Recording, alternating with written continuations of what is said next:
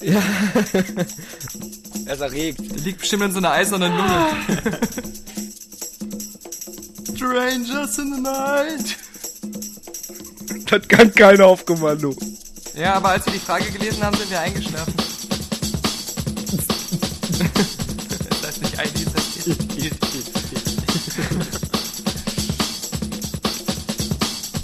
Ich würde sagen, der Gregorius oder wie dieser Mensch heißt, äh, der, also so ein, so ein bisher unbekannter Dinosaurier, ne?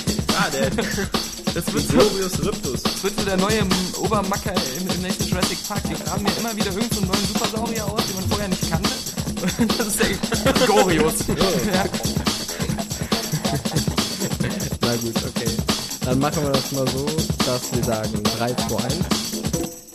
Herzlich willkommen, hallo Leute. Heute haben wir eine Riesenrunde. Ähm, ich bin der Georgius und ihr kennt mich aus der Gamer WG.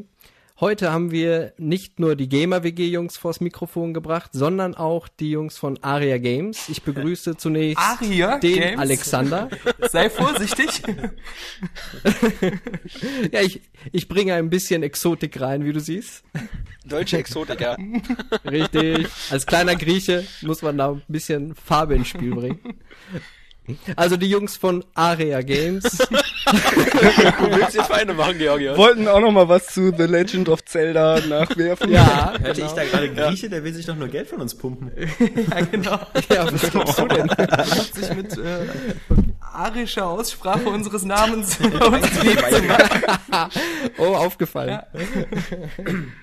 Das ist so Pluspunkte bei uns, Minuspunkte beim Verfassungsschutz.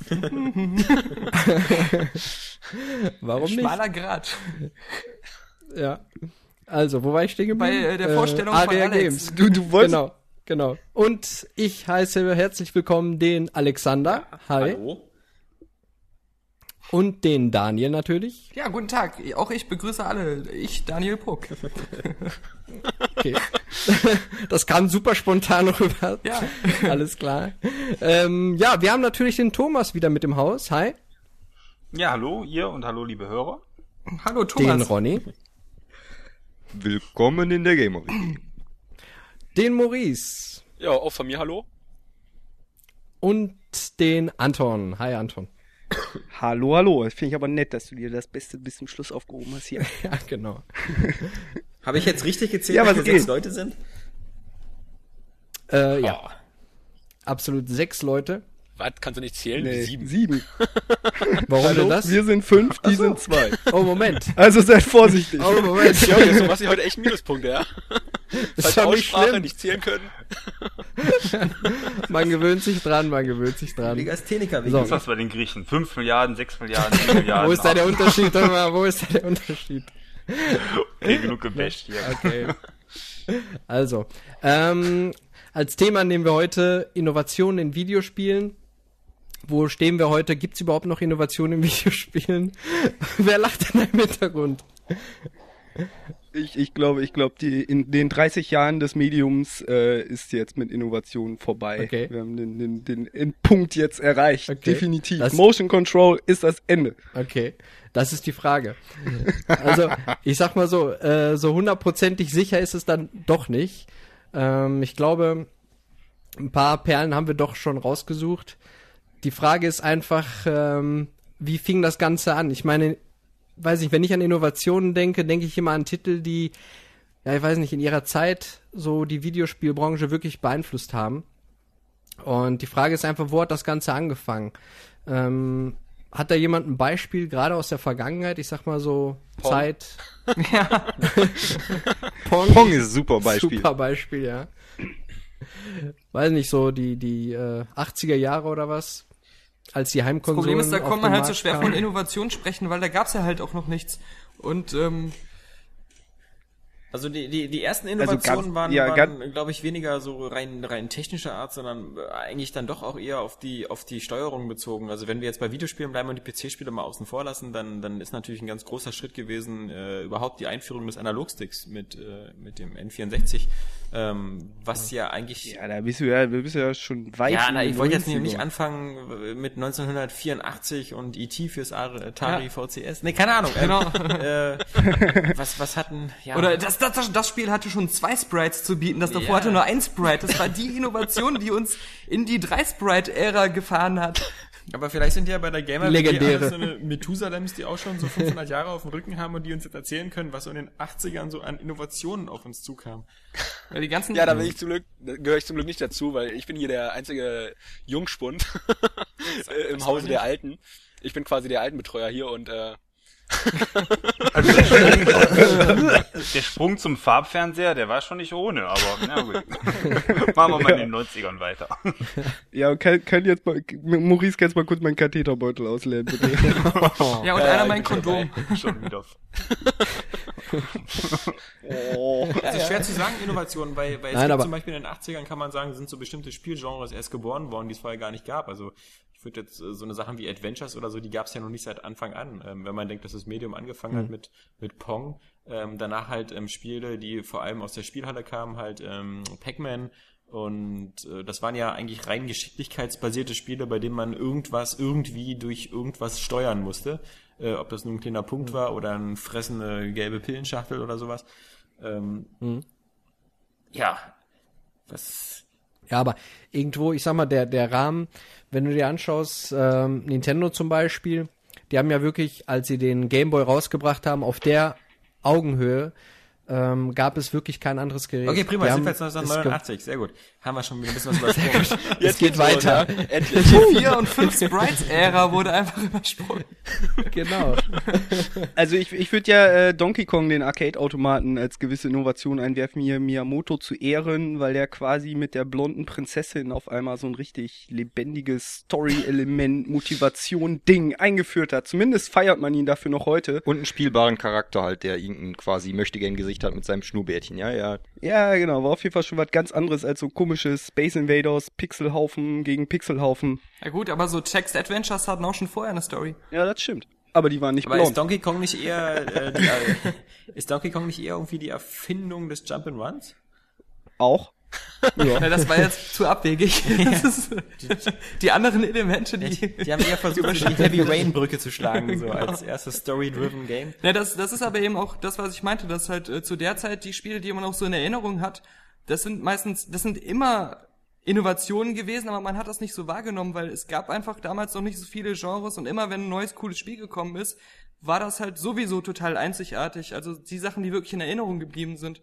Und deswegen, ähm, ich denke mal, so richtig Innovation nimmt man dann erst wahr ähm, in so einer Zeit wie heute, wo sich fast alle Spiele, ähm, die so groß und AAA und bekannt sind, ähm, stark ähneln. Äh, wenn dann ein Spiel mal innerhalb so eines, eines Genres, was man auch schon kennt, etwas anders macht. ja Also ich würde sagen, man, man bleibt äh, lieber auch bei der, bei der, bei der heutigen Zeit. Und die Ausgangsfrage war ja eben, ob Innovationen mittlerweile überhaupt noch stattfinden. Ja.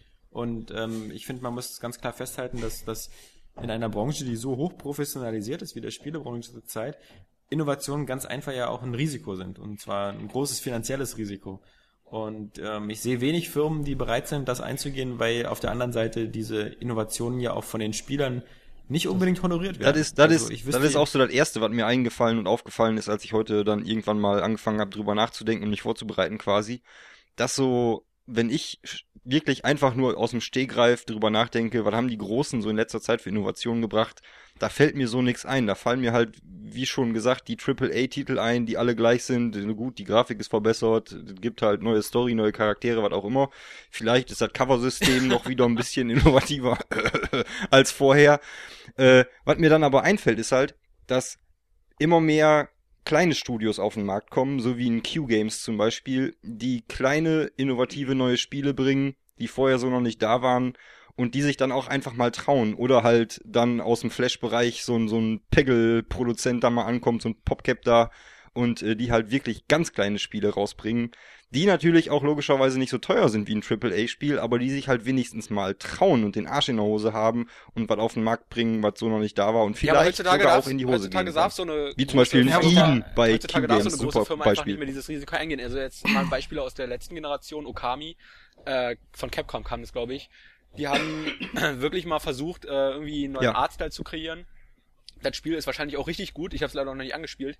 Und äh, es ist gnadenlos gefloppt, einfach weil äh, irgendwie die große Masse der Spieler so eine großen Spiele, die irgendwie doch neu sind in ihrer Art, äh, einfach nicht zahlenmäßig so kaufen, dass sich das irgendwie finanziert.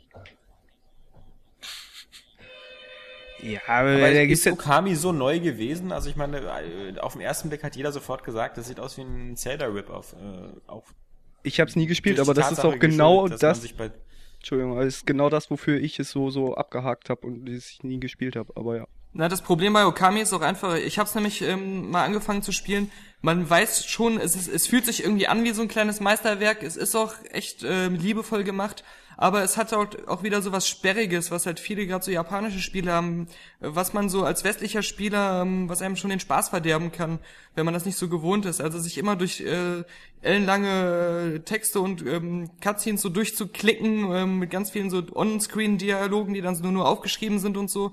Und ähm, das sind schon so Hürden, warum ich verstehen kann, dass das Spiel kein großer Erfolg war, weil es einfach nicht diese Zugänglichkeit hatte, die man von westlichen Spielen, äh, die auf einem AAA-Niveau gemacht wurden, halt äh, gewohnt ist. Und, ähm, und zu dieser Popcap-Sache kann man dann auch sagen, ähm, ich finde die super, ich spiele die aber auch super gerne süchtig machend und, und alles, aber ich finde die nicht sehr innovativ. Ja, das genau. ist eigentlich nur ähm, bekannte Genres, die quasi perfektioniert wurden oder äh, auf süchtig machend hin entwickelt wurden. Peggle? Mit einem tollen Charme und allem. Ja, ja aber Peggle- Peggle, Peggle- ist auch so eine Abwandlung von irgendwelchen so, so Spielen, die ich schon von früher Genau, kannte. Peggle ist eine, eine, eigentlich eine Mischung aus, aus dem Breakout-Prinzip plus Genau. dieser japanischen Pin-Maschine, wo man Ja. halt eine Mhm, Kugel stimmt. reinfallen lässt. Und wenn man sich Plants vs. Zombies anguckt, und davon sind wir ja nur sehr große Fans, wir haben es ja wirklich bis zum Umfallen auf allen Plattformen gespielt, ist natürlich nur eine Tower-Defense-Kopie Klar. in dem Sinne. Und wenn man dann sagen will, dann war die letzte Innovation, war halt wirklich eben Tower Defense damals eben für, für Warcraft 3 war das, oder? Also dieses Defense of the Antics oder wie das da hieß. Dota. Ne? Uh, Ähm, vergesst das nicht, war eine neue, vergesst nicht Ja. Pixel Junk Monsters, eine geniale Tower Defense äh, Innovation, in der man nämlich ein, äh, keinen Cursor steuert, sondern ein kleines Den Männchen, mit, ja, mit dem man die ganze Zeit ru rumrennt über das Feld. Leider nur für Nur- PlayStation 3 erschienen. Richtig. Aber deswegen, ich finde auch, ich finde Q-Games auch ein viel besseres Beispiel als PopCap, weil das ist ein guter Punkt von euch eigentlich, dass Ich äh, frage mich die ganze Zeit, warum ich den Namen noch nie gehört habe. weil die, äh, nee, die machen auch für, für ein DSi, haben die ein paar Spiele, die ich leider noch nie gespielt habe. Also hauptsächlich kenne ich die halt über die äh, PlayStation-exklusiven Pixel Junk-Spiele. Racers, Monsters, Eden, Shooter, eins geiler als die, das andere eigentlich.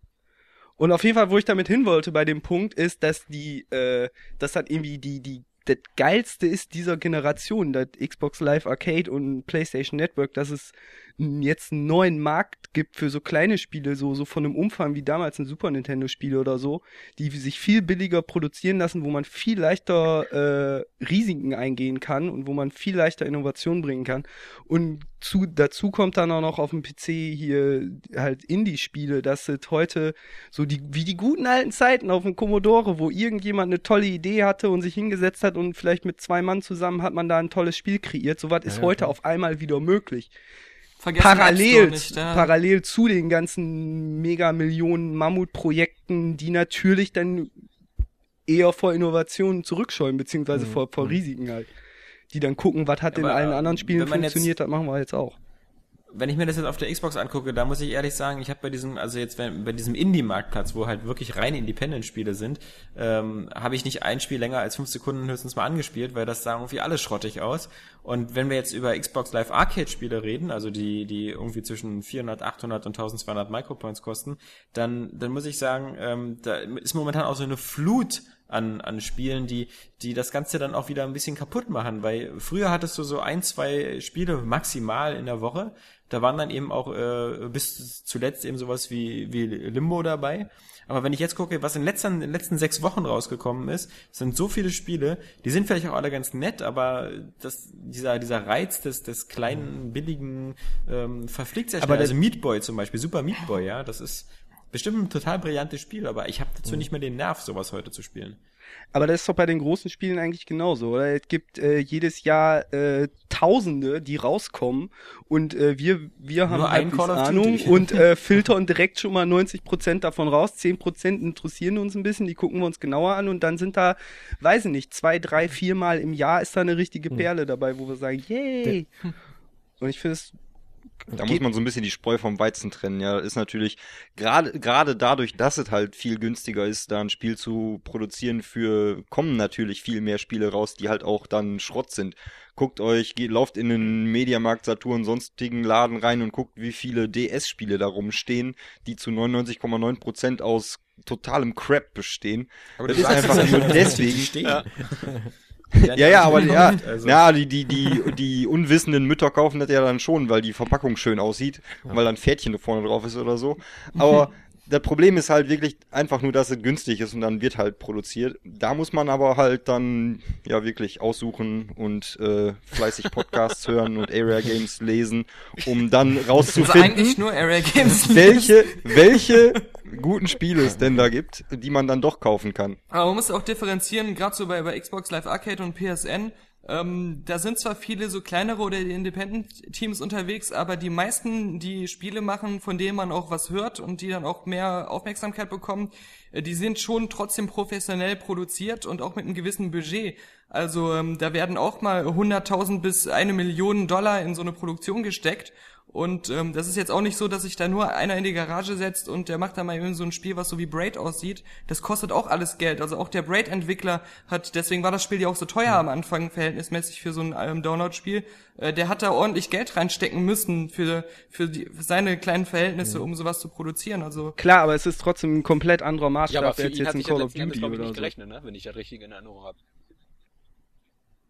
Ich glaube, er meinte immer, er hat's äh, wieder rausgekriegt, aber er Mhm. hat nicht wirklich was damit verdient. Aber es hat, ja, aber ich meine, immerhin hat er es wieder rausgekriegt. Ich meine, das reicht ja schon, oder? Und, und, und er hat die Welt damit um eins der besten Spiele dieser Generation bereichert, finde ich. Also, gerade Braid finde ich super Beispiel, oder Pixel Junk Monsters sind Ich wirklich denke mal, wo, Also den wo letzten Inno Lieblingsspiele dieser Generation. Die stelle ich neben Arkham Asylum also wo oder es, so. wo es auf jeden Also Fall letzten Innovat- extremer ist, Ne? sag ich mal, ist, finde ich jetzt im App Store, weil da hast du ja wesentlich mehr auch von den ganz kleinen Entwicklern drin.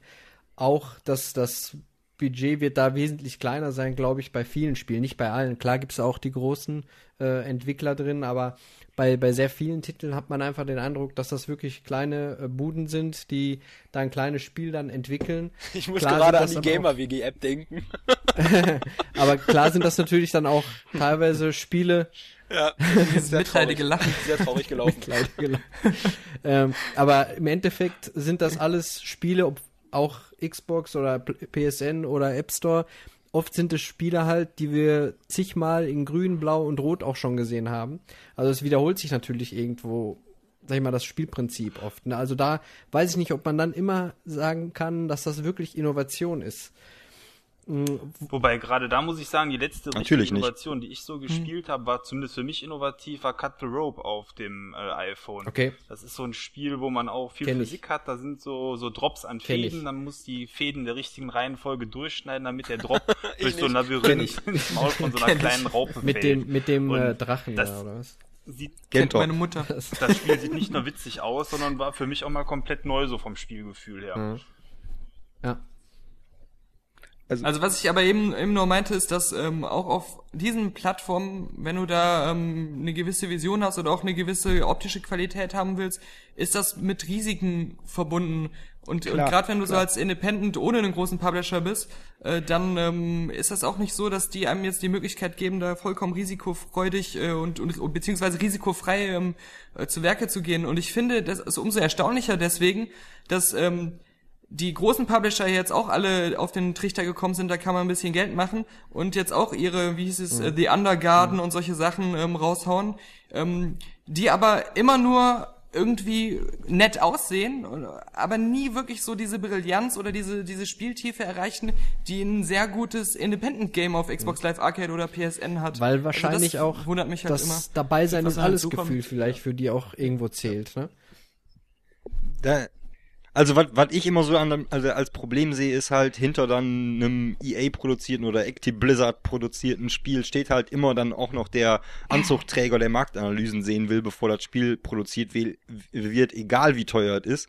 Auch so für die PSN, Xbox Live-Spiele, während halt ein Independent-Vogel an die Sache rangeht, indem er eine hast- geniale Idee hat und dann setzt er die um. Scheißegal, Ja, ja. was passiert. Die- das die- ist der große Unterschied Die, halt. die Motivation, die dahinter steht, ist der Unterschied, genau. Weil wie, wie entsteht das Ganze? Weil so ein Minecraft-Ding, da sitzt einer zu Hause und denkt, oh, ich habe Langeweile, keine Ahnung, auch ich habe eine Idee, fängt an zu programmieren und macht einfach irgendwas. Während bei den großen Firmen kommt's immer von oben. Da ist immer der erste Schritt, dass irgendein Anzugträger sagt, wir brauchen für das Quartal so und so auf jeden Fall noch ein Spiel für die Zielgruppe so und so. Ja, glaub, also bei Blizzard zum Beispiel glaube ich nicht, dass es so, so ganz so Nee, läuft. die können machen, die sind eine Ausnahme, klar. Das stimmt. die, die Quantic Dreams Leute da von Fahrenheit, ähm, ge- also von Heavy Rain, beziehungsweise ist ja mehr bekannt jetzt. Ja, also ich glaube, es gibt auch bei großen Firmen halt noch diese Freiheit und äh, Das ist, manchmal, manchmal halt führt die natürlich Also auch zu seltsamen denken wir doch einfach Ja, mal an also. Shenmue. Das ist doch ein ganz gutes Beispiel. Äh, damals halt für die. Dreamcast. Der, der Typ, Und- ich weiß nicht mehr, wie der Typ heißt, aber der hat, hat sich doch jetzt wieder geäußert gehabt, ja, Teil 3, ich Er will, will den den- auf jeden Fall machen. Ja, habe ich gelesen. Wenn ich einen Ja, Bekloppten ja. finde, Aber der Punkt ist doch einfach, der, das war doch wirklich ein Mammutprojekt und da ist er auch wirklich mal ganz weit eigentlich vom Standard gegangen. Also in der Zeit war das nun mal. Es gibt natürlich- ganz Außergewöhnliches, natürlich. Ne? das- es, es gibt ja, es gibt ja immer wieder Ausnahmen, wie halt Quantic Dream oder halt dann Ico und Shadow of the Colossus und so. Klar gibt's auch immer mal wieder halt Teams, die eine Idee haben, wo dann ein großer Publisher kommt und sagt, komm Jung, äh, das bezahle ich dir, wir werden schon irgendwie durchkommen. äh, aber wie gesagt, das sind die ganz, ganz, ganz, ganz großen Ausnahmen. Ja, ich, ich wollte, das wollte ich auch gerade sagen. Also da gehört immer jemand dazu, der eine, eine tolle Vision hat und die A gut verkaufen kann und B dann auch noch jemanden findet, den er vertraut. So wie bei Quantic Dream zum Beispiel. Ich glaube, das war eine, der David Cage. Der kann sich auf jeden Fall gut verkaufen. Der hat sich ja direkt ins Tutorial von Fahrenheit da reingesetzt, gesagt, hi, ich bin hier der Regisseur. Und ähm, ich glaube, dass der halt bei, bei Sony echt Leute gefunden hat. Ähm, hier der, wie hieß nochmal der Große damals? Der war doch immer hier Little Big Planet und Fahrenheit. Da hat er doch hier, äh, jedes Mal von Der geschwärmt. komische und, Karlkopf da, wie hieß er noch? Ja. Ja, wie hieß der Große? Phil- Phil Harrison. Harrison, Ja, ja, ganz genau, genau.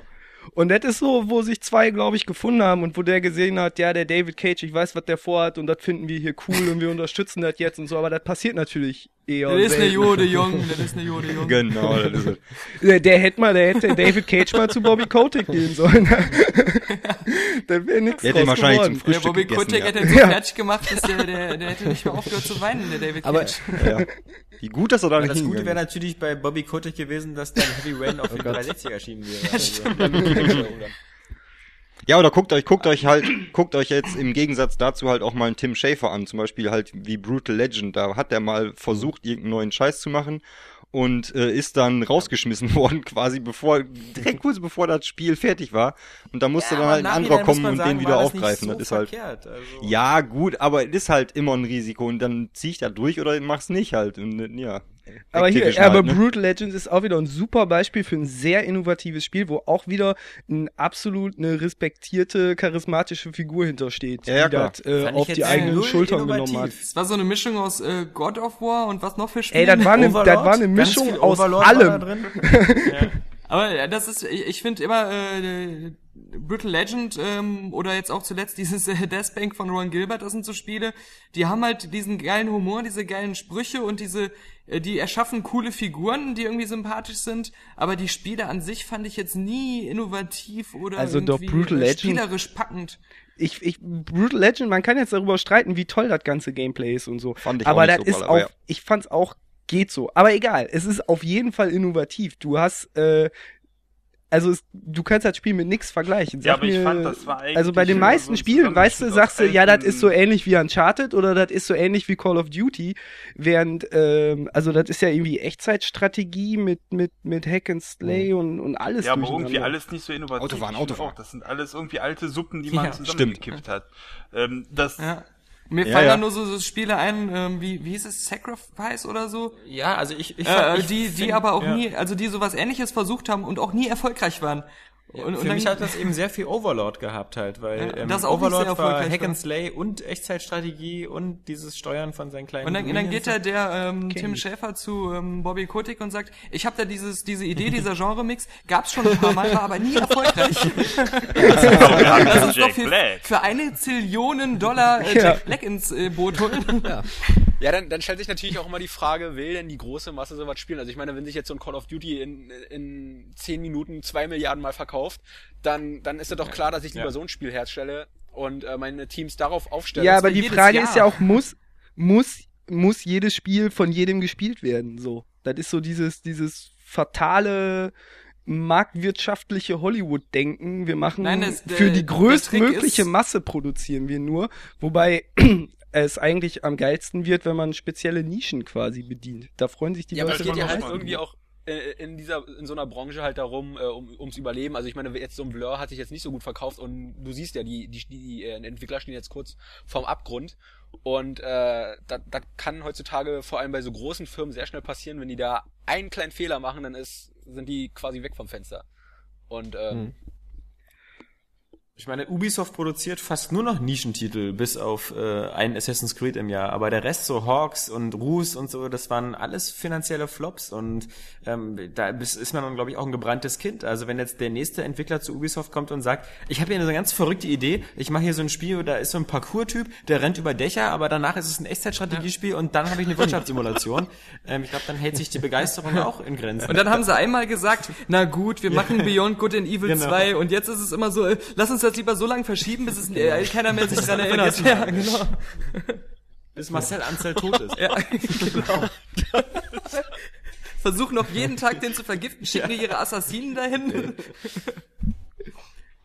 Also ich finde, ich finde, also eben wurde es ganz kurz angesprochen mit diesem Hollywood-Vergleich. Warum auch nicht? Ich meine, ähm, auch wenn man sagen kann, die Spielebranche ist eine recht junge Branche mit irgendwie 30 Jahren auf dem Klar. Buckel, da muss man aber doch trotzdem sagen, warum, warum gelten in der Spielebranche nicht dieselben Regeln wie in der Filmbranche? Und die Filmbranche macht momentan seit Jahren nichts anderes, als sich ewig zu, zu zitieren. Immer wieder Remakes von irgendwelchen alten Stories und ab und zu gibt's dann halt mal ein Inception zwischendurch. Oder, Aber oder das ist doch totaler. Blödsinn. Also, weil die, die Filmbranche, die ist ja so riesig. Da gibt's, das ist genau, was der, was der Videospielbranche fehlt. Ich finde, wenn man den Vergleich macht, dann ist die Videospielbranche quasi, es gibt so gut wie nur Hollywood. Während ähm, in der Filmbranche, es gibt so viele Autorenfilme, europäische Dramen, es kommen, es gibt da ja Jetzt wird der Podcast homosexuell. Ja, das, das sind ja ähm, äh, guter äh, Scarier-Games dabei. Das, das ist eben das, das Problem. Was, was sieht man noch als Teil der, der Branche wirklich an oder wo richtig das Geschäft läuft? Weil das sind ja alles so diese, diese ähm, Superreiche, die nicht wirklich ein richtiges Geschäft sind. Das ist eher so aus Liebe zur Kunst was zu machen. Ja, richtig, äh, das ist Kultur, darum geht's doch. Ja. Also darum geht's mir viel, ja. Aber, fehlt aber in der wenn, wenn wir jetzt darüber Aber- sprechen, aber das warum AAA-Titel Ja. nicht mutig und nicht innovativ genug sind, dann ähm, das sind eben keine AAA-Projekte mehr. Das wenn du, wenn du, wenn du ein. Ja, aber das, das bist, geht ja, auch, das ist, wenn du ein, ganz kurz, wenn du ein Filmemacher bist, der sozusagen irgendwie in Afghanistan in seiner Höhle hockt und du hast jetzt das Gefühl, du möchtest irgendwie äh, der Welt was mitteilen, dann ist das ja ein ganz anderes Ansinnen und dann hast du vielleicht auch die Lust, irgendwie für 10.000 Dollar irgendwie einen Film auf die Beine zu stellen. Den guckt sich dann kein Schwein an, aber der ist vielleicht auf zwei, drei Festivals und vielleicht dann verhungerst du. Verhungerst du, ist egal. Aber dein das ist- Grund, ist dein okay. Grundanliegen war ja erstmal irgendwie eine Nachricht in die Welt zu senden oder so, was das Medium Film halt leistet. Aber als Spieledesigner, dann hast du doch gar nicht diesen Anspruch, also äh, bis auf diese Also, warum nicht? Warum nicht? Six Days at Fallujah oder so, weil das Medium Spiel sich nicht dazu anbietet, eine große Nachricht zu transportieren oder so. Da, ich widerspreche, ich widerspreche. Und äh, also ich meine, da gibt's weniger, aber zumindest äh, Fumito Ueda, warten, bis Daniel Team sein Telefonat Ikuro- jetzt öffentlich war gar kein Telefonat, das war hier. Äh, du hast mich angerufen. Ein, Ich glaube, wir fahren gerade durch den Tunnel. nee, ich möchte den Widerspruch hören, damit ich ihn gleich wieder... Ja, ja, Shadow of the Colossus ist mein Widerspruch. Ich finde, das Spiel transportiert verdammt Hat einer viel. gespielt? Ja, was denn, dass man, dass man, dass man keine Giganten umbringen soll, um sich danach später zu schämen? Ja, genau. Das, das- vermittelt dir, dass wenn du Seitdem mach ich das auch nicht mehr 16 im echten wunderschöne, gigantische Kolosse niederstreckst, dass du dann irgendwie am Arsch und abgefuckt bist. Shit happens, ja. Das ist, das ist Stoff für einen ganz großen Film. Ja, also ich, ich finde, ähm, also man kann schon äh, so, so Messages in Spielen äh, transportieren und so, also das würde ich auch schon sagen, man kann auch sehr viel Kunst und alles mögliche ausdrücken, aber was Alex äh, schon richtig gesagt hat, das habe ich auch schon in ein paar Interview-Statements äh, von verschiedenen äh, Designern gelesen, die, die sagen immer, für uns ist das ein Job. Wir gehen da jeden Tag hin und wir verdienen damit unser Geld. Und äh, viele Leute betrachten das von außen zu romantisch. Die denken wirklich, wir sind alle so ähm, Visionäre. Sind wir auch vielleicht irgendwo. Aber äh, dieses Spieledesign, das ist unser Job, mit dem wir unser Geld verdienen müssen. So wie- so- und das ist das, das, das ist die Priorität, wie wir das betrachten. Ja, des, deswegen Aber- sag ich ja, so wie in Hollywood. Das ist genau das. es- In ja, Hollywood werden so Filme viele- gemacht als, als Job. Aber es, es gibt so viele Themen, wie zum Beispiel die, die in Hollywood, oder Quatsch, nicht nur in Hollywood, die überhaupt in Filmen besprechen werden können. Du kannst, wie gesagt, so, ob das so die Armut in der Welt ist, ob das in, äh, in Afrika Beschneidungen von jungen Mädchen sind, oder du, du kannst über Homosexualität in Russland Ja, oder sonst was, kannst toll Filme drüber Halten machen. die Muschi ab. Ja, ja, aber die Frage ist, wie willst du daraus ein Spiel machen? Also das, das bleiben wir doch mal konkreter, bleiben wir doch mal beim Krieg. Es gibt ganz tolle Antikriegsfilme. Die, die, äh, es gibt da welche Ja. wie, wie, wie Platoon oder sonst was, es die gibt Call of den Duty. Krieg mit einblenden. Und, äh, genau. Und es gibt Call of Duty. Und die Frage ist aber, ähm, meinst du so ein Six Days of Fallujah oder sowas? Ähm, könnt ihr da irgendwie ein neues Nachdenken besorgen? Also, Also ich würde es auf jeden Ja, da Fall. gab's doch letztens diesen Mauershooter, Ja, ja. irgendwie 580 Meter. Ja, der war aber schlecht. Ja. Ja, aber ich sag mal, der hatte zumindest versucht, so in die Richtung zu gehen, da mal Ja, hast mir nach- Ja, Ich wollte gerade sagen, ich möchte hören, ich möchte mal sehen, dass es jemand versucht. Das ist eigentlich ein gutes Beispiel Ihr, dafür. ihr dreht euch, ihr dreht euch aber quasi im Kreis um nur dieses eine Thema. Es muss ja nicht nur darum gehen, irgendeine jetzt weltverändernde Nachricht äh, rüberzubringen. Es kann ja auch genauso darum gehen wie so ein Tim Schafer, der halt äh, einfach eine, eine, künstlerische Idee hat oder sogar eine humorvolle, so wie er halt, dass er sagt, äh, es gibt überhaupt keinen Humor in Videospielen. und Ich mache jetzt hier ein Videospiel, was einfach nur zum Kotzen witzig ist. Ja, aber Äh, Die das macht sonst auch keiner. Die Und, und das hat ist so es halt oft auch gezeigt, Äh, Kunst. dass, dass Humor in Spielen sich einfach schlecht verkauft. Ja, so ein Mad Hazard, mal ein ganz schlechtes Beispiel. Äh, das hat versucht, das, die Überparodie auf Videospiele zu sein. Ich habe es jetzt mal durchgespielt und das ist, äh, du lachst einmal kurz drüber und, und dann ist das auch schon wieder vergessen, weil ähm, ich glaube, das ist halt wieder der Punkt mit der Masse. Du brauchst irgendwo die Masse, schließlich finanzierst du damit dein, äh, dein Leben irgendwo doch, äh, wenn du ein Videospiel programmierst. Ich glaube einfach, du musst auch immer, du hast immer Interaktion. Du weißt, beim Spiel muss der Klar. Spieler immer irgendwas tun. Und das macht zum Beispiel humorvolle Spiele fast kaputt, weil du kannst kaum eine Pointe aufbauen, wenn einer zwischendurch ein Quicktime-Event hat. Ja, das ist wirklich schwer. Also ich habe schon genug gelacht bei Videospielen, ist lange her, aber also Day Ja, aber the jetzt kommst du mit Monkey Island oder so, immer dann- noch witzig. genau. Ja, ganz genau. Adventures. Aber ich Aber ist heute Beispiel nicht mehr viel ist, von da, äh, von Humor, das stimmt. ist dieses, ähm, äh, es sind einfach die ganzen Telltale-Spiele, weil die haben sich ihre eigene Nische geschaffen, so vollkommen abseits der eigentlichen Videospielebranche, so ihre eigene kleine Ecke. Und da können sie mit dem nötigen Erfolg, um sich zu finanzieren und weitere Sachen zu machen, ihre Episoden-Adventures rausbringen. Und die sind ja auch alle total lustig. Ich finde nie, dass es gute Spiele sind, aber ich finde die immer total lustig, deswegen spiele ich die gerne.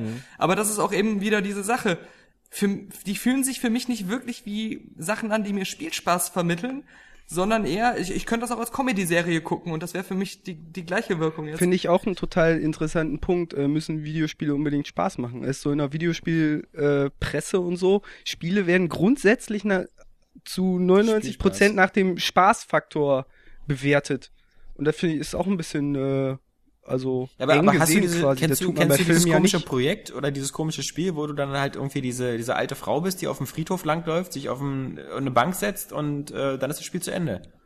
Was dich ähm, dazu bringen soll, über den Tod ja, aber sein Punkt ist Aber ja, wenn wir erinnert- statt, das statt Spielspaß, Da hattest du jedenfalls keinen Spaß bei dem Spiel. ja, wenn wir jetzt statt Spielspaß die Spieltraurigkeit bewerten würden, dann würde das die Top-Punktzahl erhalten. Also ich kenne das nicht, aber das ist doch eine interessante Idee. Das ist genauso wie Maurice und ich, wir haben uns letztens darüber unterhalten, dass wir in GTA auch gerne mal einfach nur äh, Straßenbahn gefahren sind. Wir sind in den U-Bahn-Schacht runtergegangen, haben auf den auf die Karte geguckt, welche Bahn wohin fährt und sind an dem Saxophon, Entschuldigung, sind an dem Saxophonspieler vorbeigekommen, äh, der Musik spielt und das ist schon cool. Ich würde nicht sagen, ich hatte Spaß während der Zeit, aber ich habe einfach mal mir so diese Atmosphäre angeguckt, die Ja, äh, Rockstar ich- ich da denke, da- zusammen gebastelt hat für mich. Ich denke, durch, durch diese Atmosphäre kommt schon wieder so dieser gewisse Spaßfaktor auf. Ich finde das einfach cool, in GTA jetzt in die U-Bahn zu steigen, weil das so lebendig und äh, fast schon echt wirkt.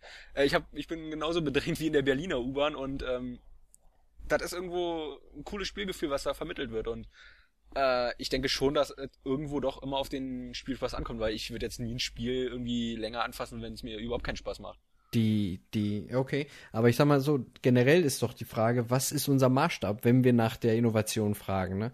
Ähm, wenn du Spiele wie Little Big Planet zum Beispiel dir anschaust, die ja auch eine ganz eigene Richtung eingeschlagen haben mit diesem, ja, wirklich diesen Sp- Spiel- und kreativen Bereich und dann auch, sag ich mal, mit Freunden in einem wirklich sehr einfachen, sag ich mal, Spielprinzip auch, wo, wo du ja auch neue Spieler mit erwischt hast.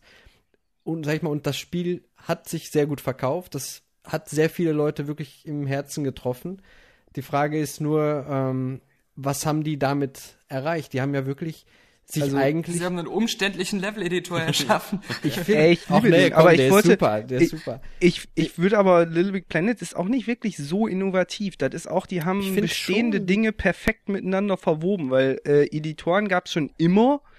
Und da haben schon Aber- immer Leute wahnsinnig Spaß dran gehabt. Es gab schon immer Jump'n'Runs Ja. und es gibt äh, hier Community und Facebook und YouTube. Und das ist quasi eine Mischung aus allem, die aber halt ähnlich wie bei PopCap, das passiert irgendwie so perfekt äh, zusammengewoben Es ist- wurde, dass Es es ist- einfach Ja. ja, extrem viele Leute anspricht. Ja, keine Frage. Aber ich sag mal, das, das haben wir ja sowieso festgestellt, dass tatsächlich die Prinzipien oft sich ähneln, sag ich mal. Das Schema ähnelt sich oft, aber ähm, der eine macht es halt besser oder auf die Art und Weise. Und bei Little Big Planet habe ich zumindest das Gefühl, dass die ja auch selber sich vielleicht sogar Ideen aus den entstandenen äh, Levels, sag ich mal, holen können ohne Ende für einen zweiten und einen dritten Teil. Und außerdem ist es ja auch so, dass wir, glaube ich, wir Spieler mit dem, was wir da entwickelt haben, letztendlich ja den Spielspaß auch irgendwo strecken.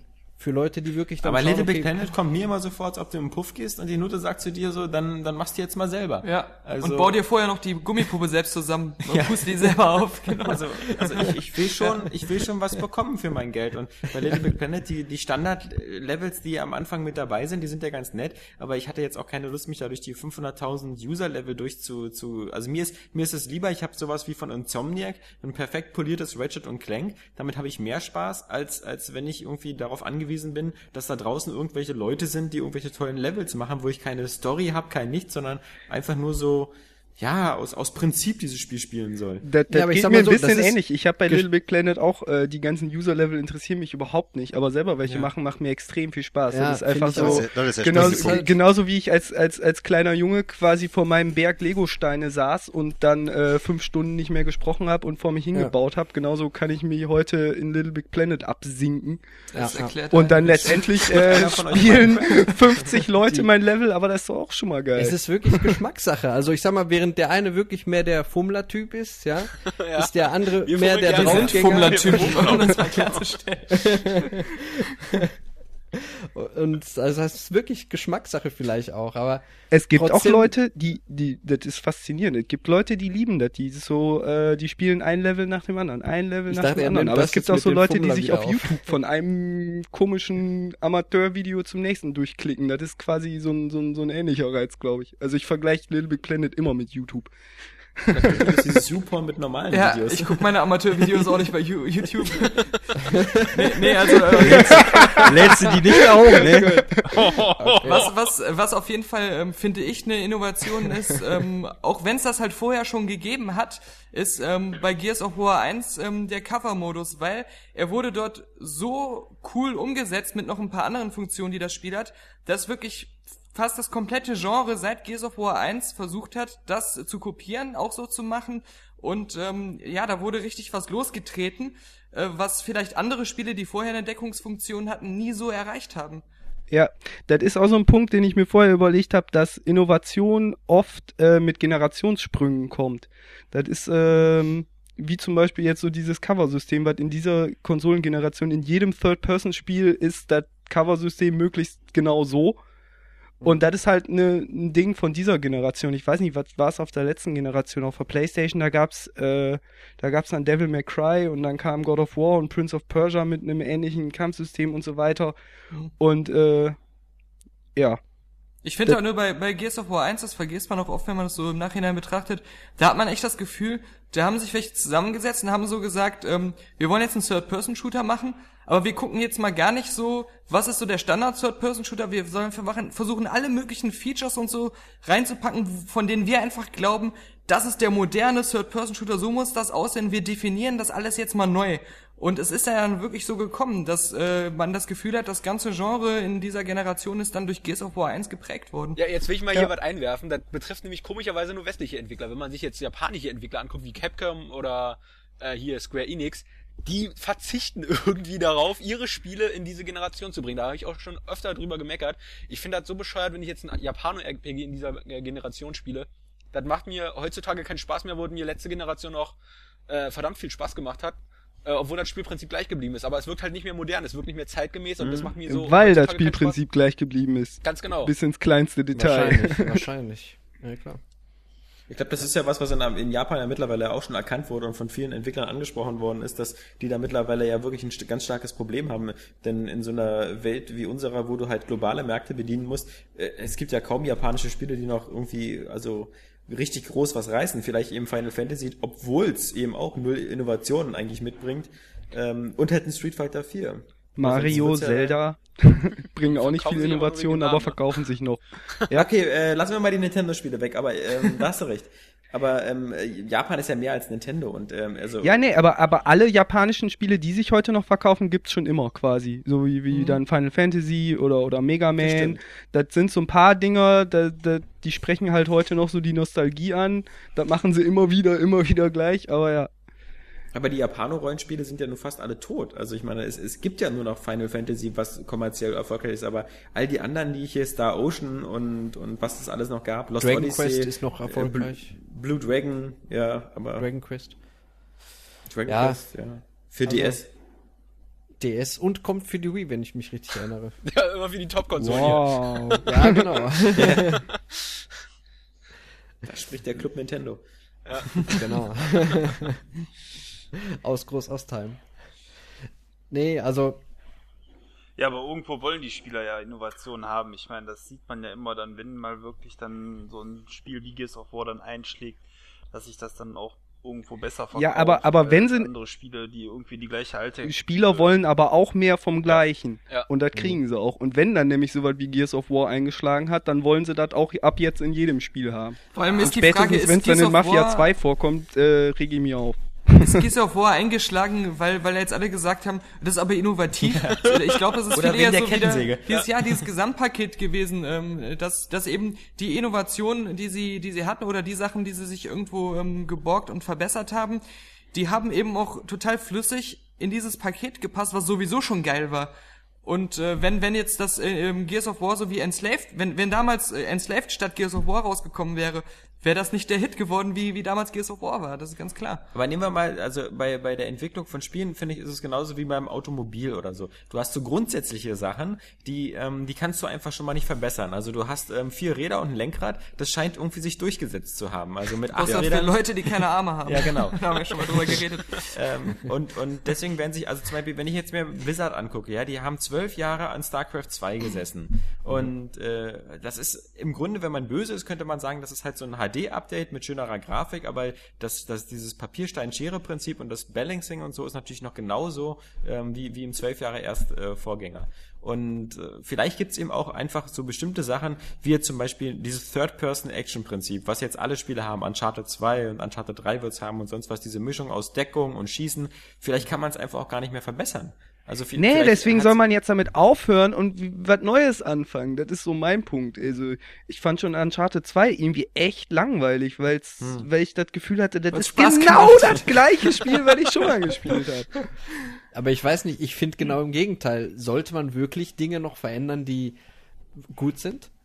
Das Nee, ist ich will die Frage- Nee, aber man Ja, muss sie ja nicht der, immer da bin ich nämlich wiederholen. auch näher. Also ich, ich sehe lieber diese Feinschliffphase. Nehmen wir Assassin's Creed, ja. Assassin's Creed 1, äh, innovativ, neu, einigermaßen vom Setting her ganz gut. Mhm. Dann der zweite Teil hat bot mehr vom Ganzen, aber technisch ein bisschen desolater. Und der dritte Teil wirkt jetzt so, als hätte man an jeder Ecke Feinschliff betrieben und ist plötzlich ein fast perfektes Produkt. Und natürlich ist Assassin's Creed 3 im Vergleich zu 1 und 2 jetzt nicht innovativ oder so. Brotherhood. Oder Brotherhood, ja, genau, Brotherhood. Aber es ist halt irgendwie, man hat jetzt das Gefühl, man hat jetzt so so eine Art, äh, das, was man schon von Anfang Ja, an genau, haben ich habe wirklich das Gefühl, das ist endlich das Spiel. Das ist, endlich ist es fertig. Aber das, ist- das ist doch auch wieder die, das ist doch wieder die Sache mit den Konsolengenerationen eigentlich, oder? Am Anfang der Konsolengeneration sind alle gehypt und boah und äh, knistert und man will was Neues und so und dann kriegt man was Neues und dann wird das Neue wiederholt und verbessert und wiederholt und verbessert bis zum Ende der Kon Konsolengeneration die etablierten Prinzipien quasi in verschiedensten Formen perfektioniert wurden. Und dann muss halt mal wieder was Neues her. Und dann Das ist, ist genau man wieder wie ganz Gran- gespannt und aufgeregt und Ja, Äh, denkt sich, was kommt als Ja, ich, nächstes. ich finde aber, das, das macht eben die Spielebranche doch irgendwo gut. Also ich will jetzt hier mal wieder mein Lieblingsbeispiel Rockstar Games bringen. Äh, GTA, ihr ja, jährliches Update kann man nicht sagen, ihr jedes, jede fünf Jahre Schön Update. wär's.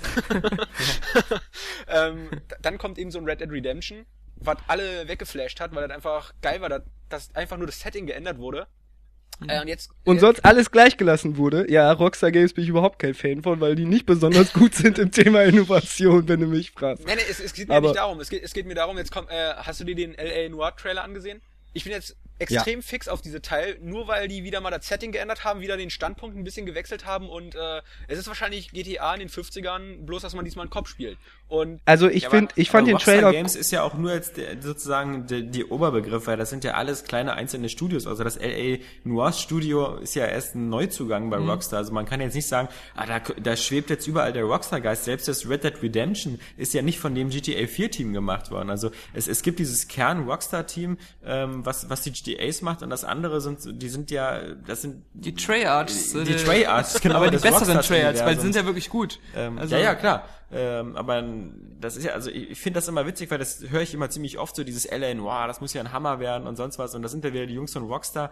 Das sind genauso die Jungs von Rockstar, wie die von Max Payne die Jungs von Rockstar sind. Also nee, aber ähm, äh, die, da sitzen halt meist immer die Sam und Dan Hauser mit hinter, die bei den wirklich großen Ja, Rockstar-Titeln mitarbeiten und die haben halt irgendwie so einen gewissen Sinn für Qualität, für äh, Popkultur, die haben Ahnung, was wann wie aussehen muss und äh, die haben das halt auf jeden Fall, ja. Die wissen halt, wie sie da die richtige Prise an Unterhaltung mit reinbringen. Und das das finde ich halt immer so geil an den Titeln. Und obwohl sich das Spielprinzip eben immer wiederholt, äh, obwohl es immer wieder ein Open-World-Game ist, bloß dass du halt diesmal statt ein Auto irgendwie ein Pferd reitest.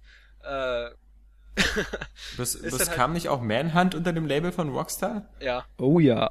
Kann sein, ja, ja, ja. Also stimmt, stimmt. Ist ja. nicht so, dass die so eine blütenweiße Weste haben mit nur Top-Titeln. Also Ja, das ist Das klar. war ja wohl nichts. Aber ich habe halt bei Call, bei Call of Duty jetzt wieder gemerkt, ähm, bei dem neuen, dass ähm, da kommen wir eigentlich wieder darauf zurück, dass eigentlich doch Spielspaß letztendlich der entscheidende Faktor ist. Ich würde dem Spiel nicht vorwerfen, dem Black Ops, dass es nicht innovativ wäre oder oder sowas, sondern äh, was mich so ein bisschen stört, deswegen hat es mir auch speziell im Singleplayer nicht mehr so viel Spaß gemacht, ist einfach, es ist wieder dasselbe mit ein bisschen anderer Verpackung, aber es macht mir eben nicht mehr so viel Spaß wie letztes Mal, weil es sich abgenutzt hat. Und das ist der Faktor, den die Spiele mir äh, bieten sollen. Ein neues Spiel darf nicht das Gefühl vermitteln, das, was ich spiele, ist abgenutzt. Es darf ruhig immer wieder dasselbe sein, solange es mir Spaß macht, aber der Abnutzungsfaktor darf noch nicht da sein. Uncharted 2, wie Anton halt sagte, dass es ihm Ja, keinen wie erst, Spaß wenn gemacht es hatte. für ihn so war, ja, genau. genau. Das ist, das geht in diese Richtung, ja. Ich muss auch zugeben, Das dass ist das, 2 Nintendo gut kann. God of War war übrigens bei mir noch viel schlimmer. Also bei God of War war bei, bei mir schon bei Teil 2 die Luft raus und 3 habe ich dann gar nicht mehr gespielt, weil Den Ja. habe ich übersprungen, deswegen fand ich drei gut. Ja, genau, ich genauso. Teil 2 habe ich nicht gespielt, weil ich gedacht habe, ach, jetzt noch so ein Spiel, nochmal das gleiche brauche ich nicht. Aber dann wieder Konsolensprung halt und äh, dann hat Aber der da- dritte Teil echt Aber das. Ninten das Nintendo-Beispiel, was du sagtest, Anton, ist echt, das stimmt wirklich. Also die können ja einen Mario nach dem anderen rausrotzen und äh, sobald, ja, so sobald viele machen die ja nicht mal. Ja, nein, aber, aber ich kann es auf dem DS spielen, ich kann es auf der Wii spielen und jetzt noch den neuen und dann wieder Galaxy 2 und so, die kann ich alle spielen und selbst wenn ich davor sitze und denke, ja, kann ich alles, ich fliege hier so durch, ich verliere kein Leben und schaff's trotzdem alles, äh, sind die trotzdem so gut gemacht, dass es sich nicht immer wieder dasselbe und alt anfühlt, sondern et, et, man sitzt einfach davor und spielt. Also die, die sind da wirklich hin, die ja. Kings. Also es ist unglaublich, wie die das hinkriegen, die dass man schaffen das es halt trotzdem auch macht. extrem Innovationen einzubauen. Also wenn man denkt, wie viel Spielideen bei Galaxy 2 drin stecken, da würden andere acht Spiele daraus basteln. Ja, ja. Und das ist auch wieder das, was, was sie, ähm, äh, was auch zu der ihren Vorteil ist, dass eben genau wie die Rockstar ähm, Sandbox-Spiele, du das Gefühl hast, alle anderen in dem Genre, auch wenn die super und sehr gut äh, waren und Spaß gemacht haben, die sind immer noch meilenweit dahinter. Und, und wenn, wenn du ähm, auch ein Genre-Fan bist und alles in dem Genre gespielt hast, dann wird auch das äh, Mario Galaxy 3 dir wieder das Gefühl von Frische vermitteln, weil du eben den, das, die ganzen zwei, drei Jahre über, bis das rauskam, den Vergleich mit den restlichen Jump'n'Run hast. Und, Also- und im Vergleich dazu ist es dann wieder so ein geiles Gefühl, das zu spielen. Ich finde, ein gutes Beispiel dafür ist aber auch die Gran Turismo-Reihe. Also die ja wirklich von der PlayStation 1, 2 und jetzt letztendlich auf der 3 ja mit Gran Turismo 5 auch immer neue Maßstäbe besetzt. und nur auch dort technisch. Nur technisch. Find- absolut nur technisch. finde aber auch. Enttäuschungsmaßstäbe. Ey! die Emotionen fangen schon vor dem Spiel an. Das gehört zum, zum Spiel dazu. Aber ich sag mal, da wird es auch so sein, dass der sechste wahrscheinlich auch auf der PlayStation 3 noch erscheinen wird und auch wahrscheinlich noch mal ganz was anderes. Auch Falls die PlayStation 3 noch einen Lebenszyklus von 20 Oh. Jahren hat, genau. Doch, doch, doch. Also, Nee, aber ich finde, finde Gran Turismo ist ein absolut. Wir können jetzt sagen, der Weltmeister hat das äh, schon gespielt. Ja. Ja. Aha, okay. Ja, Das war FIFA, jetzt so ein Gespräch zwischen uns, das war, was solltet ihr nicht? ja, ja, wie auch immer. Aber Gran Turismo ist überhaupt kein Beispiel für Innovation, ganz im Gegenteil. Aber Gran Turismo ist halt auch von Anfang an schon eine, eine, eine Tech-Simulation gewesen und äh, die wird halt von Generation zu Generation verbessert und es macht uns äh, Einfach nur, weil technisch mehr möglich ist. Das ist, der, das, ist das Einzige, ja. Ja, aber das macht's natürlich auch immer wieder geil. Ich meine, da, da, stehen wir natürlich auch alle drauf, ne? Auf Na, Fotorealismus, geil. ähm, wo wir, wo wir übrigens ähm, bei dem Punkt waren, ähm, mit dem, mit, mit äh, was wollte ich jetzt gerade nochmal sagen?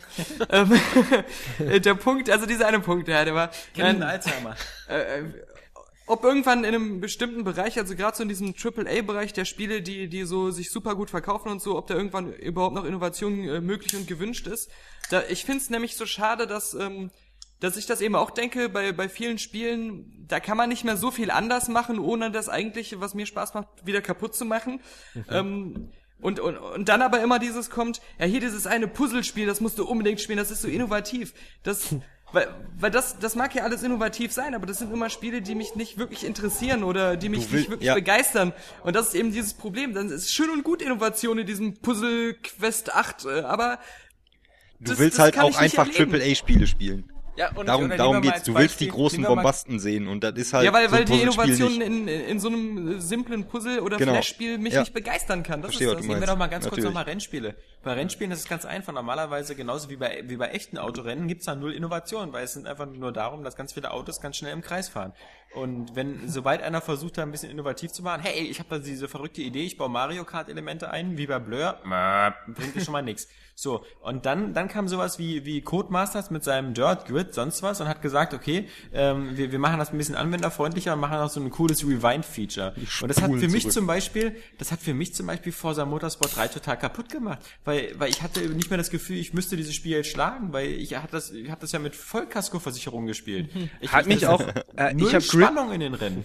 ich habe Grid angespielt und am Anfang fand ich es total cool, weil es war innovativ. Ich habe gedacht, wow, und weißt du, und dann, dann sieht das ja auch noch ziemlich cool aus, wieder so Flash, Flash, Flash und dann fährst du wieder, bist du wieder genau da, wo du gerade gecrashed bist und so.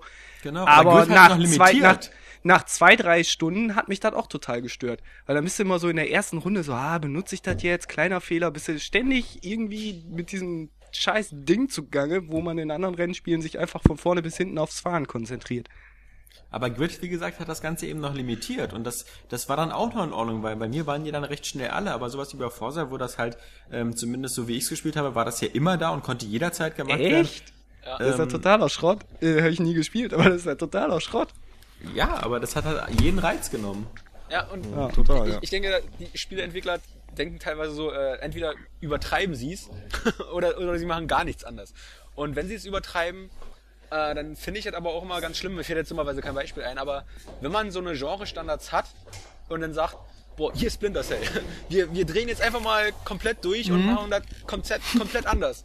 Dann, äh, dann ist das vielleicht so auf den ersten Blick ganz cool, aber wenn du dann sagst, ja, die alten Spiele haben mir eigentlich besser gefallen, äh, dann, dann verliert das irgendwo dann letztendlich auch seinen Reiz. Also Splinter Cell ist jetzt natürlich das dumme Beispiel, dass äh, mir der, der aktuelle Teil doch irgendwie einen Tick besser gefällt wegen der Action-Ausrichtung. Aber ähm, so, so insgesamt, wenn man dann sagt, äh, ja, wir machen jetzt hier so einen 180-Degree-Turn, dann kann das auch durchaus in die Hose gehen. Ja, Splinter Cell ist irgendwie so, da haben alle gesagt, das hat die Serie ähm, innoviert, wie man so schon sagt. ähm, äh, aber auch wieder Ab jetzt. äh, so in die falsche Richtung, weil das, was ähm, eigentlich früher an Splinter, Splinter Cell so einzig oder anderartig war und was es auch zu einem ähm, Stealth-Game gemacht hat, was für sich selbst stehen konnte, das ist da alles dann wieder über Bord gefallen.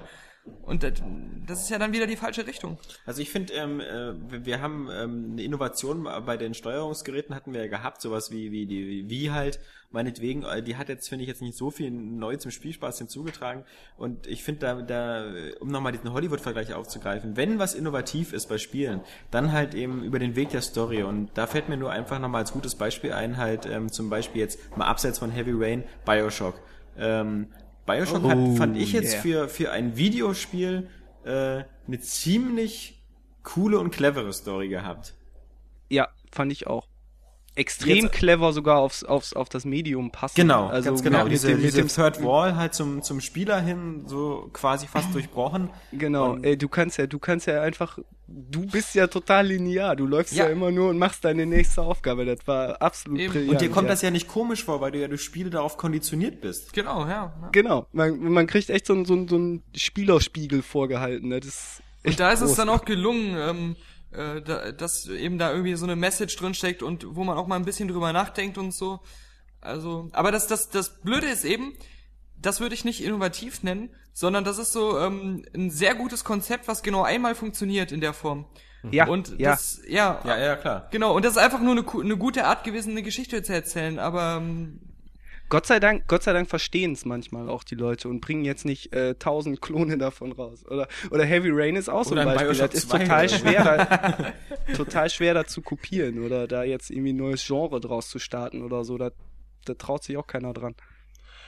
Wobei auf Dauer, sage ich mal, Story natürlich schon eine Riesenchance für die Firmen ist, eine Legitimierung zu bekommen, immer wieder dasselbe zu machen. Weil ich sag mal, wenn man Fernsehserien oder irgendwas guckt, ist auch immer dasselbe. Da treibt einen aber eigentlich die Story an, wissen zu wollen, wie es weitergeht und das Ganze zu konsum konsumieren. Ja, oder bei Alan Wake, das ist eigentlich natürlich das, das gute Beispiel. sein, Alan ne? Wake wollte ja auch so eine, so eine TV-Serienaufbau haben und ich fand Alan Wake vom Spiel her eigentlich relativ langweilig, aber ich wollte unbedingt wissen, wie die Story weitergeht und das ist genau dasselbe.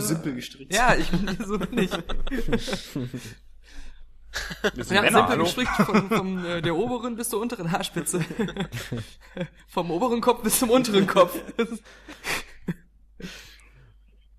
Nee, aber ich denke auch, mit so Story hat eigentlich so ein Entwickler die Möglichkeit, einfach was zu bringen, äh, wie auch bei Mass Effect 1 und 2. Ist ja an sich relativ ähnlich, trotzdem will man unbedingt wissen, wie es weitergeht. Und äh, da haben die natürlich dann noch ganz andere Möglichkeiten in Zukunft, weil man muss ja schon ehrlich sagen, die Story in Spielen ist ja eher schlecht Wobei so in sagen der muss, Regel. Mass Effect ist ein tolles Also bei Beispiel, Adventures ja. früher, da war das so ein Dreh- und Angelpunkt, aber ob das jetzt ein Mario-Hüpfspiel ist oder ein Autorennspiel oder irgendwas, ähm, oder selbst bei den angeblichen Story-Spielen, wie in manchem Shooter, also die Story von äh, Call of Duty finde ich halt auch eher verwirrend und Wobei so? Spiele wie Final Fantasy, äh, also Final Fantasy 7, sage ich mal damals, schon irgendwie durch die Story auch überzeugt und gefesselt haben, finde ich. Also Ja, wir haben Wochen. alle geweint. Ja, das wollte ich hören. Ja, aber gerade bei diesen Japano-RPGs, ich finde, da ist dann irgendwie so ein bisschen Story und ganz viel Langeweile, weil da so viel Wiederholung ist mit den Endloskämpfen, die immer das Gleiche von einem abverlangen. Irgendwie, da ist der Story-Anteil Ja. zu wenig, um scheinbar in der achten Wiederholung äh, die Leute dann nochmal... Oder man sagt irgendwann, das Spiel stört. Die Story ist super, das Spiel stört mich einfach. ja, genau. Deswegen spiele ich kein Final Fantasy, das stimmt. Ich glaube, was bei Innovation ist ja halt immer der Nachteil, dass sie sich so schnell tottreten. Also zum Beispiel vor fünf Jahren, alles, alle haben gesprochen von diesen Guitar Hero Spielen. Also diese Plastikgitarren, das Ich war auch. die Innovation. Das gab's vorher gar nicht. Aber- Jetzt aber das dreht sich danach kein Arsch mehr um. Die Aber Leute das sind ist sogar eigentlich das angekotzt Gute. davon. Das ist eigentlich das Gute, weil ich wollte sagen, Innovation passiert in Videospielen ja extrem viel, weil ich meine, das Medium ist noch so jung und wenn man sich anguckt, wo wir vor 20 Jahren waren und wo wir heute sind, das ist ja Kapiu, Lichtgeschwindigkeit, ja. Also wer weiß, wo wir in 10 Jahren sind, da reden wir bestimmt nicht davon, dass uns das Cover-System in jedem Third-Person-Shooter immer gleich noch stört. Das wird ja nicht so sein. Und äh, also Innovation kommt quasi so phasenweise, weil Leute auch ist halt total marktgesteuert, das Ganze. Da kommt irgendeine Innovation, dann wollen die Leute immer mehr vom Gleichen, aber irgendwann wollen sie es halt nicht mehr. Die kriegen so lange das Gleiche, aber irgendwann ist dann einfach der Punkt, erreicht. Marktsättigung nennt man das, ja. Ja, genau, genau, genau. Ja, und dann, dann denken die sich halt wieder das nächste aus. Also das, Aber man muss auch irgendwie sagen, wie man jetzt Innovation definiert, weil man könnte jetzt sagen, gut, das sind äh, die Sachen, die man also als, als Konsument mitbekommt. Aber ich wette, es gibt so ganz viele total wichtige kleine Innovationen in der Entwicklung, in der Art, wie gearbeitet wird, die wir gar nicht mitbekommen, weil, weil das eben nur die Designer erfahren oder die Programmierer. Äh, Einfach Dinge, die Sachen vereinfachen oder ähm, dass man noch überzeugendere ähm, Gesichtsanimationen machen kann, aber ähm, was, was wir als Spieler irgendwie nicht wirklich so als Innovation erfassen, weil wir die Technik dahinter nicht kennen. Weil ich- und weil es auch grad, schleichend äh, passiert, quasi. oder- Genau, genau. Und das mir ist nur gerade als Beispiel ähm, die Filmindustrie eingefallen, weil weil bei da ist Innovation eigentlich oft, ähm, dass irgendwie eine neue Kameralinse erfunden wurde oder irgendwie eine andere Art, was aufzunehmen, was dann günstiger ist. Farbe. Und dann setzt sich ja oder Farbe. Und dann setzt sich sowas auch, ähm, wenn es wirklich innovativ und sinnvoll ist, so weit durch, dass fast alle Filmemacher ähm, darauf umsteigen. Und und ähm, das sind eben die Sachen, die nicht im von für uns sichtbaren Bereich stattfinden, wenn wir so ein Spiel spielen. Wo ich aber auch gleich einen Einspruch machen würde, wäre diese, diese Behauptung mit, wer weiß, wo die Spielewelt so in zehn Jahren ist und so. Also ich habe eher den Eindruck, dass, dass dieses, ähm, das, das, das Tempo, mit dem sich die Spiele weiterentwickeln, hier in Zukunft sich jetzt eher verlangsamt. Ja. Und ähm, Ja, dass, das dass wir auch. technisch dass wir technisch eher eher wieder Rückschritte machen, dass dass die 360 und die die PS3 locker noch fünf Jahre auf dem Markt sich behaupten können, weil ich habe zum Beispiel jetzt ähm, bis auf also wenn ich, klar wenn ich schlechte Portierungen von Rollenspielen spiele, so wie in Arcania oder wie in Risen, dann habe ich das Gefühl, meine Konsole kann nicht genug. Wenn ich aber ein Uncharted 2 spiele oder wenn ich auf der Xbox ähm, oder ne, noch besser, halt ein Final Fantasy ähm, 13 auf der PlayStation 3 oder ein Gran Turismo 5 jetzt spiele, dann habe ich nicht das Gefühl, boah, äh, wenn jetzt bloß der scheiß Prozessor schneller wäre, ja, das, das, äh, ich wüsste Das nicht, wie meine auch, Netzhaut mehr verarbeiten sollte. da, da, den, genau den gleichen Gedanken hatte ich auch äh, bei dieser Generation, dass die irgendwie so einen Punkt erreicht hat, wo alles möglich ist. Ja, So, wo ich gerade, was ich gerade auch einwerfen wollte, dass das in der Filmindustrie schon lange erreicht ist, quasi. Mit, ähm, beziehungsweise eigentlich auch noch gar nicht so lange. In den 90er Jahren kam noch mit äh, Computereffekten, da war noch so eine wilde Effektwut. Aber heute ist einfach alles möglich. Mit reiner, mit ne, reinem technischen Fortschritt kannst du Film im Medium Film niemanden mehr begeistern. Und da sind wir bei den Videospielen jetzt auch fast, glaube ich. Also ja, ich wüsste wobei ich es wird langsamer so- weitergehen, aber ich, irgendwann haben wir vielleicht doch ein Holodeck, aber ja. Guter ich Punkt. mein, wir, wir, wir nehmen Kinect ja, haben wir genau. schon. Aber Kinect ist halt so ein, ist halt nur so eine Ergänzung. Das ist halt bestimmte Partyspiele, Dance Central, sonst was funktionieren halt mit Kinect gut. Aber äh, mein, mein Call of Duty wird Kinect ja nicht ändern. Und, und mein, mein Gears of War. Ja, also Aber- wenn Ja, zumindest nicht im ersten Schritt. Ich bin da schon Ja. sehr gespannt, sage ich mal, wie das vielleicht Zwei, drei. Zusatzfunktionen Weil- vielleicht, also schon- aber ja, dann hört's auch was, auf. was, ne? was da jetzt schon, ja, aber ihr habt das ja sicher ja auch bringen. gesehen, diese Videos von diesen Hackern, die dann äh, schon Ja. äh, diese, diesen virtuellen Raum und so richtig nutzen konnten. Und äh, da denke ich auch, da sind noch viele Ansatzpunkte. Aber ähm, wie Alex das schon sagte, das, das wird sich wohl kaum in den Spielen äußern, wie wir sie bisher kannten. Vielleicht ist da also so ein Weg nochmal für was, was wir Innovation nennen würden. Und ähm, wenn ich Kinect anmache oder mich vor Kinect stelle, habe ich immer das Gefühl, ich benutze jetzt die Kinect-Plattform und nicht, ich würde die Xbox 360 benutzen, wie ich es eigentlich definiert habe immer. Also es ist wirklich schon sehr abgetrennt und das finde ich auch sehr gut so. Na gut, Ja, ich finde also, wie gesagt, wir, in zwei Jahren haben wir vielleicht ein Bioshock Infinite, also das kommt ja erst 2012. Dann haben wir vielleicht in, in, in, in drei Jahren, also vielleicht wieder das nächste World of Warcraft oder ein ähnliches Spiel oder erst in vier Jahren. Also ich habe den Eindruck, die Zyklen werden schon sehr viel länger und das Gran Turismo 6 wird bestimmt auch nicht vor 2016 oder sowas kommen. Und ähm, ich, ich wüsste jetzt, also nehmen wir mal an beim, beim Sound, ja, Da- wir hatten erst Stereo, dann hatten wir 5.1, dann hatten wir 7.1 und dann haben wir uns irgendwie die Vernunft verlassen, weil natürlich, du hast nur zwei Ohren. Und äh, bei deinem bei deinem Auge ist es genauso. Wir haben jetzt, genau, wir Wenn haben, überhaupt. wir haben, wir haben jetzt, wir haben jetzt Spiele, die vielleicht äh, mit etwas Glück ähm, Full HD unterstützen, aber Mhm. diese nächsten Trends zu Ultra HD oder so, das kriegst ja keinem mehr vermittelt, was was daran besser ist. Also äh, das siehst du ja schon gar nicht mehr. Ja, Deswegen ja, ist halt, ist halt höchstens, also auflösungsmäßig natürlich hast du recht, aber der äh, noch ist ja technisch durchaus mehr möglich, halt, wenn man jetzt von Fotorealismus spricht zum Beispiel halt. Oder ne? halt 3D, ne? Was, ich sag mal, im Ja, Handheld-Bereich 3D, jetzt mit dem Schmeidi. 3DS, das sind ja auch wiederum, wenn man so will, auch Innovationen, ja. Ja, wobei Das das ganz jeden schon in den 50ern, das haben die jetzt halt einfach nur genommen und äh, irgendwie Stimmt. zusammengepackt. Ohne Brille. Genau. Und äh, Also wirklich Innovation war das in den 50ern, aber heutzutage ist das einfach nur, wir haben das alte genommen und äh, perfektioniert, wieder dieses Perfektionierungssystem, ja. Na, die hätten in den 50ern schon Avatar haben müssen, dann wäre das auch damals äh, der, der große 3D-Durchbruch gewesen. Ja, dann müssen wir den Also heute hatten, angucken. die hatten per, äh, bei Anruf Mord von Alfred Hitchcock, aber der hat es nicht gerissen. Aber ich sag Aber mal, ich finde, wenn du dir zum Beispiel die Replays anguckst von Dirt 2, ähm, Ja. also der Schritt zum Fotorealismus, der ist so klein. Also ich, ich finde, der ist, der, der beeindruckt dann nicht mehr so, als wenn ich jetzt ein Rennspiel von jetzt mit 1995 vergleiche oder so.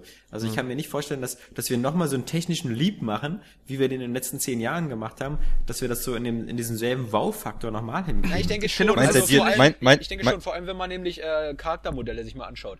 Die sehen heutzutage auch immer noch so Videospielmäßig aus. Du kannst immer erkennen, ja, das ist ein Videospiel, das ist ein Foto. Und ich denke, der, der letzte Creepy. Schritt wird äh, irgendwann Geht sein. so, also Ma- bei Mass Effect und Heavy Rain, also bei Mass Effect, der, der Commander Shepard, finde ich, der sieht jetzt nur wirklich eben fast genauso aus wie Mr. Shepard von Lost. Also ich finde, das wirkt jetzt nicht mehr so künstlich. Wobei, wo es ja oft hapert, ist einfach die, die künstliche Intelligenz, wo du Ja. einfach, wo du einfach ohne Ende Potenzial hättest, wenn mehr Power da wäre, ja. Und das, Ja, aber das ist, StarCraft, das, äh, da werden die Menschen schon besiegt durch den Computer. Schummeln doch. Es geht so langsam los. vielleicht Ja, das ist ja das, auch, äh, vielleicht ist ja auch dieses Spieler gegen Spieler äh, Prinzip Skynet so eine schlechte, Intelli äh, sag ich mal, Lösung, ja, dass man wirklich sagt, im Spiel selber hast du halt ja andere andere Spieler einfach, die dann Ja, aber das, das raubt den Entwicklern werden. dann wieder die Kontrolle darüber, ähm, wie das Spiel gespielt wird oder wie der Spieler das alles erlebt. Du, da musst du ja nur wieder das Pech haben, gegen so einen Übertypen immer anzutreten und kannst das Spiel nicht mehr durchspielen. Das wäre ja dann auch irgendwie Das eine, natürlich eine scheiß Situation. Ja, genau. Wobei ich auch gerade äh, Gibt auch ganz neue zu dieser- Jobchancen. So nach dem Motto, was Zu dieser Grafik so, was machst du denn? voll, voll lustig. Ähm, wo ich gerade zu dieser Grafiksache sagen wollte, ähm, ähm, dass das nicht mehr so vorstellbar ist, dass in der nächsten Zeit wieder so ein großer Grafiksprung kommen wird. Und da ist wieder eine, eine andere Innovation ähm, zu nennen. Xbox Live. Internet ähm, spielen und, und die ganze Anbindung ähm, an der Konsole auf eine Art, wie man sie vorher eigentlich äh, nicht kannte und, und die auch ähm, das, das Online-Spielen für viele erst richtig greifbar und, und mit Spaß ausgestattet hat. Und ähm, ja, ich, ich denke mal, ähm, gerade durch- dadurch, dass so Multiplayer-Modi ähm, eigentlich durch Xbox Live und die ganzen Nachzügler mit PlayStation Network, dass die so populär geworden sind, das entschädigt halt viele dafür, dass ähm, sie auf der Konsole nicht die ähm, perfekte Grafik wie auf einem High-End-PC haben, weil sie da eben den Fun-Faktor mit ihren Freunden haben, ihre Buddy-List, weil alle in ihrer Xbox Live-Liste drin sind und so. Ja, vor allem hatten wir ja so eine technische Sprünge im, im audiovisuellen Bereich. Also der, der Sprung auf Blu-ray ist für mich jetzt so ziemlich der letzte technische Sprung, den so visuelle Medien fast machen können, weil, wie gesagt... Mehr kann man nicht sehen, ja, das stimmt. Genau, mehr kann man nicht sehen. Und ähm, bis jetzt haben die, die Konsolen halt dieser Entwicklung immer gefolgt. So, wir, wir sind ge gekommen vom normalen PAL-Fernsehbild auf ein DVD-Bild und jetzt eben auf Blu-ray. Und ähm, ja, also wa- was soll die nächste Konsole denn für ein Laufwerk haben? Also es wird ja dann nicht irgendwie Ultra Blu-ray oder sowas. Also vielleicht schon, aber dann nur vom Speicher her und nicht von der Bildqualität.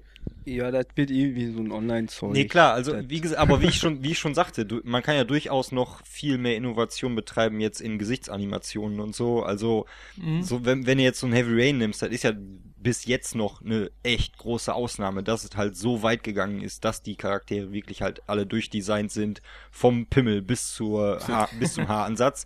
Das ist eine verdammt große Ausnahme und da geht's dann halt wahrscheinlich irgendwann einfach mehr hin, dass halt äh, viel mehr Studios das dann auch machen. Und das ist schon noch ein bisschen technische, technisch Milo. entwicklungsmäßig ein bisschen entfernt. Ja, da stehen ja, sie dann und halt, man muss irgendwie, das ist immer so cool, wenn auf einmal alle verstummen.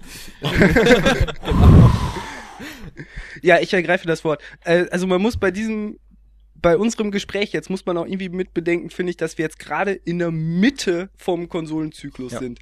Deswegen irgendwann, äh, als die ersten High-End gepolischten PS2-Spiele rauskamen, da konnte ich mir auch noch nicht vorstellen, was die PS3 bringen wird oder so. Aber wenn wir uns in fünf Jahren nochmal zusammensetzen und dasselbe Thema haben und gerade die ersten Gerüchte von einer Xbox 720 raus sind oder so, dann äh, werden wir wahrscheinlich ganz anders reden. Dann, bis dahin werden wir Ideen haben, was die neue Prozessor-Power uns alles bringen kann und warum wir das brauchen und warum es jetzt Zeit ist und was wir alles haben wollen und wo wir überhaupt hinwollen. Man weiß ja auch, dass das äh, aktuelle Bewusstsein, dieser Ist-Zustand, den man von Grafik kennt, dass er sich halt immer verändert.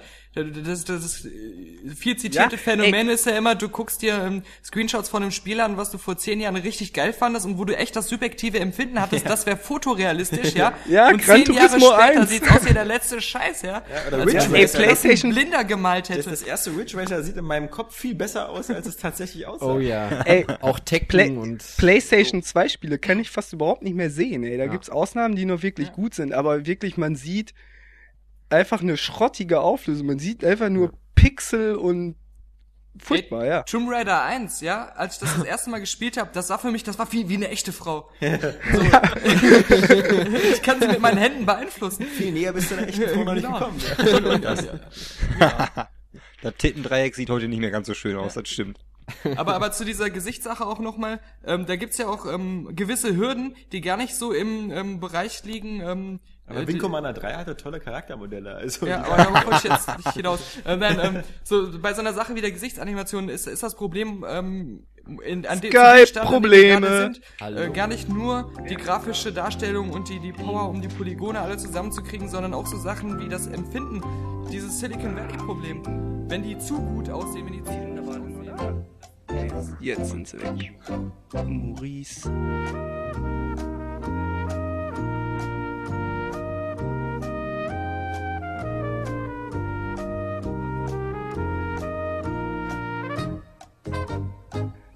Hey, da bin ich wieder. Ja, Thomas auch? Wo kommst du denn her? Ich sehe dich hier gar nicht. Aber gut, alle wieder da. Yay. Ja, super. Nein, also ähm, bei so Sachen wie der Gesichtsanimation, das Uncanny Valley Problem, das, äh, Ja. das, das ist kein rein technisches Problem, sondern es hat auch was damit zu tun, dass wir teilweise noch gar nicht wissen, wie bestimmte Sachen in unserem Gehirn verarbeitet werden und dann von uns emotional interpretiert werden. Und das wird auch jetzt immer mehr ein Thema werden. Und das sind die Hürden, die die nächsten Generationen nehmen müssen, um bessere, realistischere Spiele zu machen. Man muss sich zum Es Beispiel gibt- auch fragen, gibt- ob ein Super Mario Galaxy 2 von besseren Gesichtsanimationen profitieren würde. Ja, nee, aber Nein. man muss sich fragen, warum zum Beispiel bei ähm, so einem Alan Wake oder auch teilweise bei Heavy Rain ich manchmal das Gefühl habe, das sieht zwar total echt aus, aber es, äh, es wirkt irgendwie seltsam. Ja, wie bei Avatar. Ja, aber aber bei einem bei einem hier ähm, Enslaved, da hatte ich das, da hatte ich dieses Gefühl nie. Da da da ist auch die Emotionen der Szenen bei mir besser angekommen im im im Gesamten gesehen.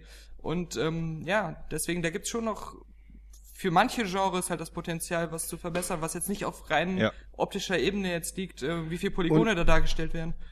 Ja, dazu wollte ich auch sagen, ist auch nicht nur das Problem, was, was der Prozessor machen kann, sondern auch, äh, was, was die Manpower, was die Entwickler machen können.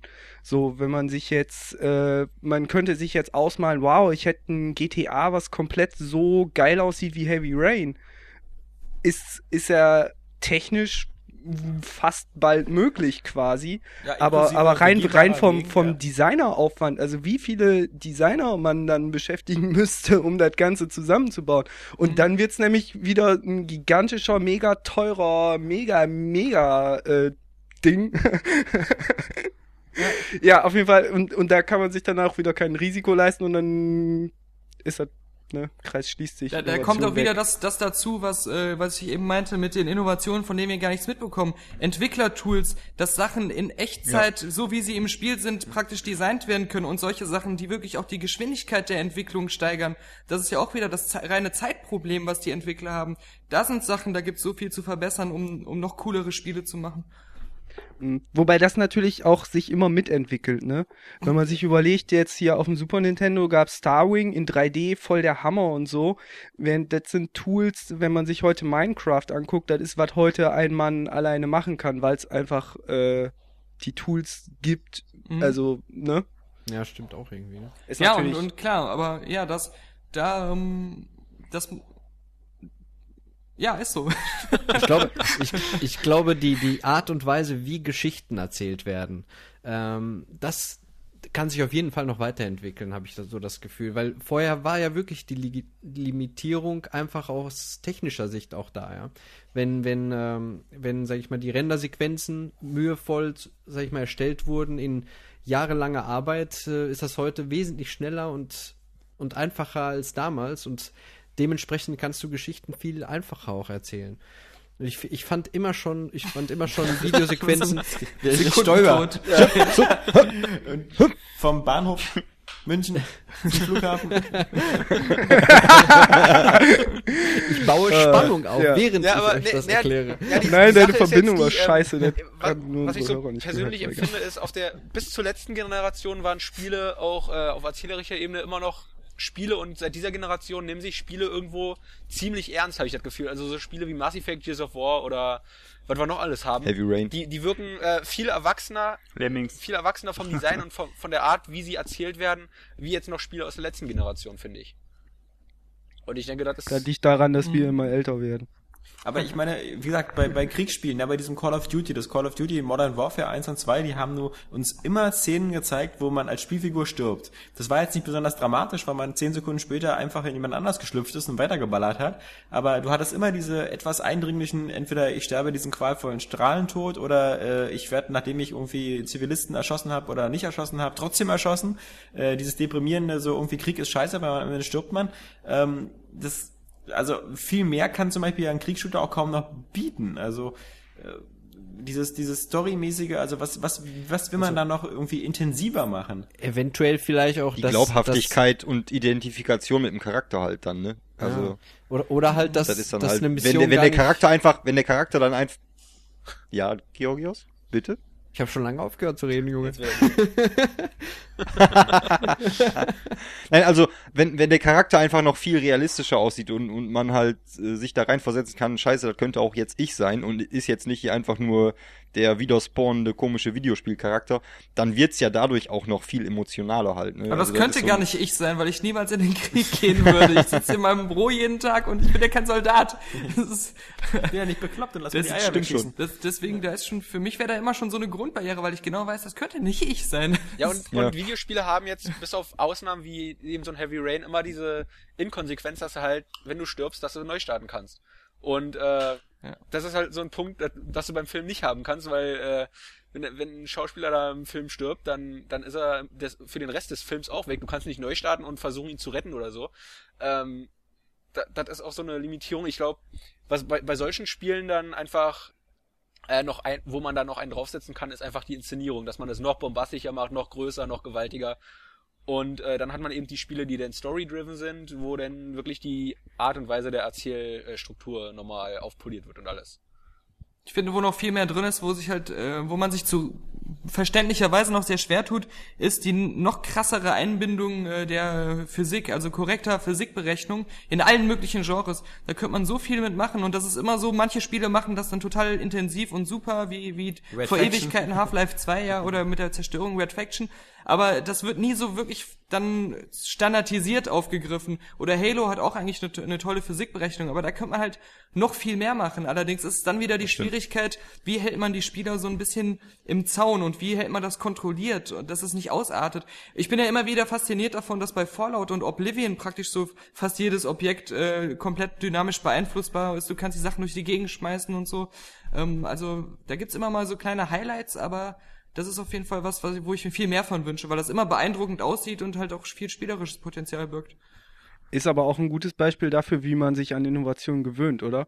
Also ich erinnere mich, als ich Half-Life 2 gespielt habe und, und den Stein fallen lassen konnte und die Flasche kaputt gegangen ist, das war Physik, das war ein, Mhm. so ein bombastisches Wow, krass Effekt. Und das ist heute das Allernormalste der Welt. Ja, das würde ich nicht in, sagen. Also, ähm, Doch. auch, äh, Also so, äh, es gibt's in unterschiedlicher Qualität oder so, aber dass wenn ich in einem Rennspiel irgendeine Tonne anfahre, dass die nach einer irgendeiner Physikberechnung umfällt und nicht einfach nur eine vorgeskriptete Animation ist, wie es vor Half-Life 2 noch normal war. Da gab's nicht so ja, eine da, okay, das schon, aber, ist heute aber was überall, mir fehlt, in jedem was, Spiel. Was mir fehlt, ist einfach, dass ich eben fast jedes Objekt so beeinflussen kann und nicht nur diese immer gleichen Tonnen, die dann auf der Strecke stehen. ja, gut, gut. Das, das, oder auch in Shootern, dass wirklich immer die Kulisse ähm, so kaputt geht, wie es echt sein sollte und nicht ähm, zwei Objekte und der Marktplatzstand mit den Tomaten, der bleibt immer noch da stehen, äh, auch wenn ich da eine Handgranate reinschmeiße. Das macht auch viel Atmosphäre aus, wenn sowas funktioniert. Und das ist lustig, weil damals, als ich die ersten richtigen ähm, Demonstrationsvideos von Half-Life 2 gesehen habe, wo echt diese ganzen Physik-Sachen mal ähm, so anschaulich vorgeführt wurden, da dachte ich so, da habe ich noch zum Kumpel gesagt, das ist die äh, Shooter-Zukunft. So werden in zwei Jahren alle Shooter sein. Nichts. Es war überhaupt nicht so. Da, da, so Ey, so viel, wenn du heute zurückblickst, nicht mehr wenn du ähm, heute, anders wenn gemacht. du heu, wenn du heute zurückblickst, ist in Half-Life 2 gar nicht so viel Physik. Also da ist schon längst viel mehr der Standard. Ich hab's doch Also das ist der gespielt. Standard, so sind alle Spiele. Was ja, aber nicht- das sind ja auch nur einzelne Objekte, die Kisten und die Steine und die Flaschen und das Also ist eigentlich- ich also kann bei kenn- Call of Duty nicht äh, alle möglichen Objekte, die rumliegen, in, in eine Kiste stecken und dann durch die Gegend tragen und dann in die Luft schmeißen oder sowas. Also gut, ich Call of Duty habe ich nicht gespielt, aber wenn ich jetzt Resistance als Beispiel, da schmeiße ich eine Granate und die die halben äh, die Hälfte der Einrichtungsgegenstände im Raum äh, fliegen physikberechnet durch die Gegend und das ist für mich das normalste der Welt. Da denke ich, das ist gar kein Wow-Effekt mehr, das ist einfach so Also heutzutage. ich sehe es nur gehört in, so. äh, man, äh, es gibt Beispiele, die machen es auch ziemlich gut. Vielleicht gehört Resistance dazu, keine Ahnung, habe ich nicht gespielt, aber ähm, es ist also Standard ist es Normal auf keinen halt. Fall, weil das ist immer das erste, wo ich bei einem Shooter drauf achte, ähm, ob der sowas hat und ähm, da bin ich eigentlich viel zu oft enttäuscht. Aber was, was ich vielleicht mal Okay, vorschlagen ich- würde, so als, als Abschlussrunde, ähm, weil Zeit, mich, zeitlich sind wir ja, Ja. auch schon fortgeschritten. Länderspiel. Ähm, nee, ähm, äh, eine ganz einfache Frage ist, wir reden immer ganz oft bei Innovationen auch von der Geschichte bei Spielen und wenn, wenn man sich anguckt, Geschichte ist normalerweise bei Videospielen meistens immer irgendein Problem, was auf gewaltvolle Art gelöst wird. Ist ja äh, ein sehr kleines Spektrum von Geschichten, wenn ich jetzt vergleiche mit Buch und Film. Was, ja. was sind denn bei euch die Spiele oder fällt uns da überhaupt, oh, jetzt ist, Ist er da jetzt, gestorben? jetzt ist einer, jetzt hat einer das Mikro gegessen. Ja, Mir ist gerade das Headset vom Kopf gefallen, ich habe die Frage nicht gehört. Die Frage kommt jetzt, die Frage kommt jetzt. Also Ah, perfekt. äh, ein, ein wichtiges Thema in Literatur und Film ist Liebe und Sexualität. Und das wird Ja. bei Computerspielen zu 99% komplett ausgeschlossen. Obwohl es Stimmt. in, in, Ja, in, in den. Leben der meisten von uns Ja. auch die zentralen Themen Eben. eigentlich sind. Eben, wie, wie kann ich mich schnell fortpflanzen? Ja. Mit, ja. Absolut. Ja, das, das, genau dasselbe ging mir vorhin noch durch den Kopf, so im Beispiel GTA. Das ist echt traurig ist eigentlich, dass man immer nur die Möglichkeit hat, per Gewalt zu interagieren. Weißt du, ich gehe in, in, in zu GTA, gehen, ja, ich gehe in GTA über eine Straße und da kommt mir eine nette Frau mit ihren Einkaufstüten entgegen und das einzige, das einzige, was die Spielmechanik mir erlaubt, Ist ist, ihr weh zu tun. ist sie anzurempeln, zu schlagen oder zu erschießen. Das sind die drei Optionen, die ich habe, mit dieser Frau zu interagieren. Dann tötest du sie, Das dann kommt die Polizei, dann heißt es, gehen sie einen Tag ins Gefängnis, ziehen sie nicht über los und ihre Waffen sind weg, aber sie sind ein freier Mann. Genau. Ja, da wünsche ich Das mir stimmt. noch viel, Das viel, ist viel natürlich, mehr Innovation. das ist natürlich auch so ein bisschen Problem natürlich, großer Videospielmarkt, äh, die größten, meisten Hersteller sitzen in Amerika und diese prüde Nation, die schießen darf man, ficken darf man nicht.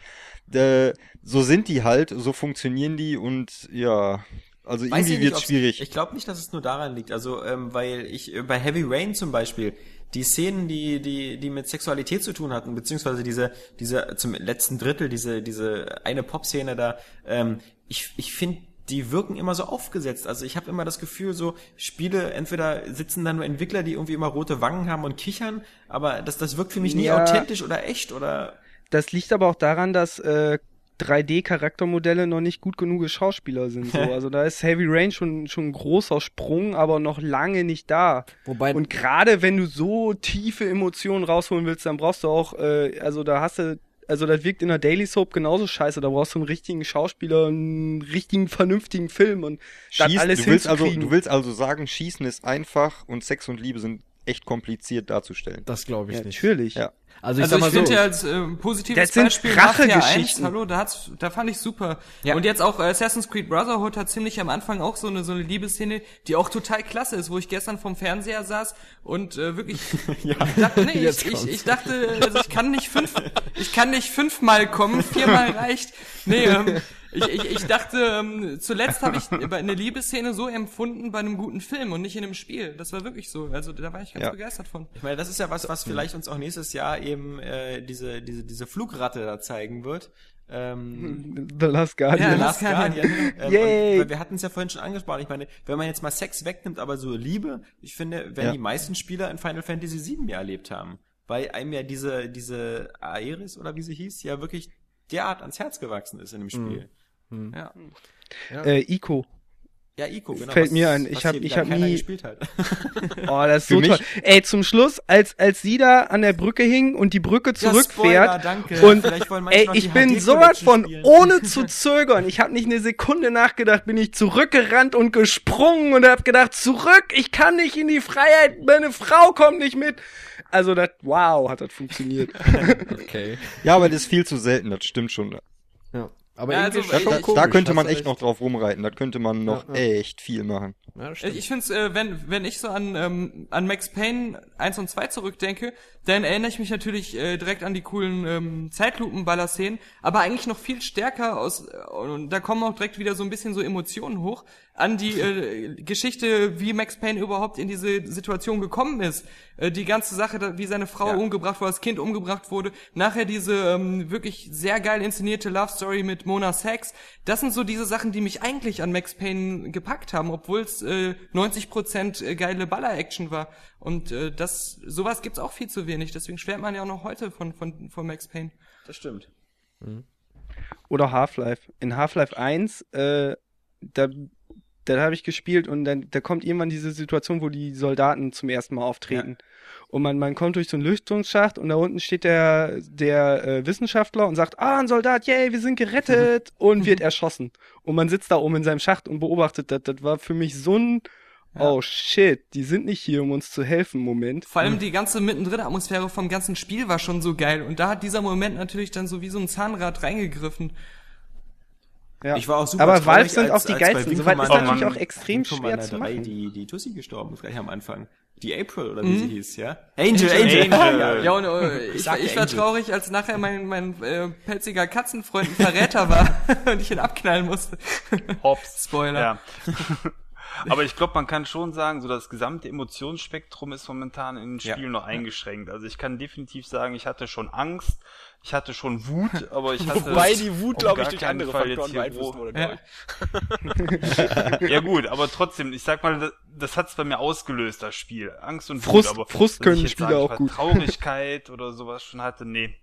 Also da muss irgendwie noch Ja, andere- was irgendwie viel zu oft ungenutzt bleibt, ist ähm, Emotionen als Motivator für den Spieler. Also nicht nur irgendwelche Punkte, die er sammeln muss oder ähm, äh, einfach nur Leute abzuknallen, sondern ihn wirklich emotional zu motivieren, ein, ein Ziel zu verfolgen. Das, das Ja. fehlt eigentlich viel zu sehr. Und das ist eben das Lustige, ähm, äh, wenn ich mich so an meine Spiele-Highlights erinnere, so in der moderneren Zeit, also jetzt mal abgesehen von den äh, Jump'n'Runs auf dem Super Nintendo oder so, dann sind das immer Spiele oder Momente, die halt diesen emotionalen Faktor noch ganz intensiv hatten und ähm, oder mich so richtig dadurch halt auch in die Welt gezogen Bei haben. Tetris zum Beispiel.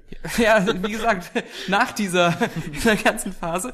Die Und, russischen ähm, Tänzer waren tragisch. und die, die wirklich coolen Spiele, die, die fasse ich in meinem Kopf ähm, nie mit den ähm, eigentlich dominierenden Action-Momenten, sondern immer halt mit diesen Erlebnissen irgendwie zusammen. Und umso erstaunlicher, dass so wenige Spiele das nur zu bieten haben auf einem gewissen Ja. Niveau. Ist ja auch die Hauptmotivation irgendwo, meine ich, für WoW. Ich meine, es gibt nichts Schöneres als das Freudegefühl, wenn man mit dem ganzen Raid nach vielen Stunden es geschafft hat, endlich irgendeinen bestimmten Boss zu legen oder äh, irgendwelche Items zu bekommen. Da wird halt die Freude irgendwo. Ja, So ein angesprochen. Ja, Gemeinschaftsgefühl dann. Ja. So Belohnungsgefühl, das ist überhaupt, äh, das, das kapieren sie immer mehr, deswegen werden Spieler auch immer süchtiger machen da, weil die, ne, hatten wir vorhin auch schon bei PopCap, so was die echt drauf haben, ist das süchtig machen zu machen, einen immer wieder, Ja, Sex and Drugs. Genau. Drugs haben wir schon. ja, mit dem Sex. Ja, ich würde sagen, Ja. ähm, das ist doch ein toller Abschluss. Sex, Ja, Drugs. finde ich auch. Sex and Drugs ist immer gut, ja. Koks und Nutten, Sex and Drugs. Okay, Koks ist so äh, 90er, äh, Crystal Meth ist jetzt gerade aktuell hier im Büro. Ah, okay. Ich bin 90er, hallo. Okay. Gut, ich würde sagen, also ähm, wir beide bedanken uns jetzt erstmal für die Einladung äh, von den Jungs von Gamer WG. Ähm, denn von euch ging es ja aus. Muss man ja sagen, also Ehre wem Ehre gebührt. Und äh, ja, wir danken, dass ihr gekommen seid. War nett, euch kennenzulernen. ja, ich, ich hoffe, ähm, wir wiederholen das mal. Genau, wir Auf haben jeden keinen Fall. zu schlechten Eindruck gemacht. Ja, mir hat Nee. irgendwie Johannes gefehlt. Ja, der war doch hier.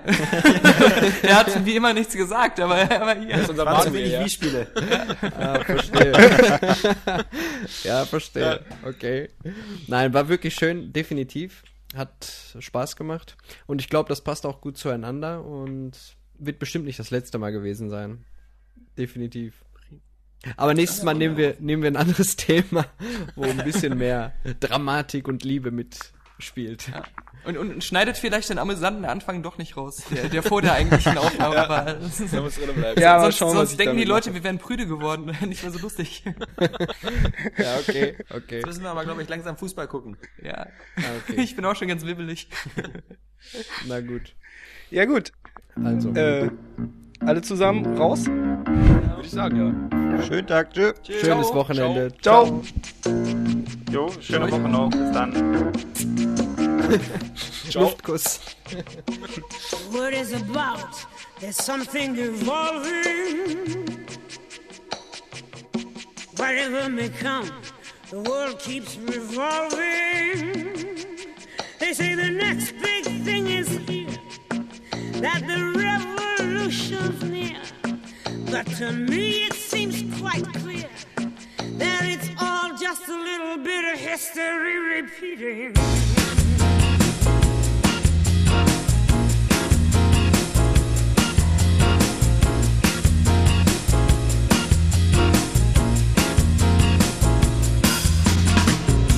The newspapers shout, a new style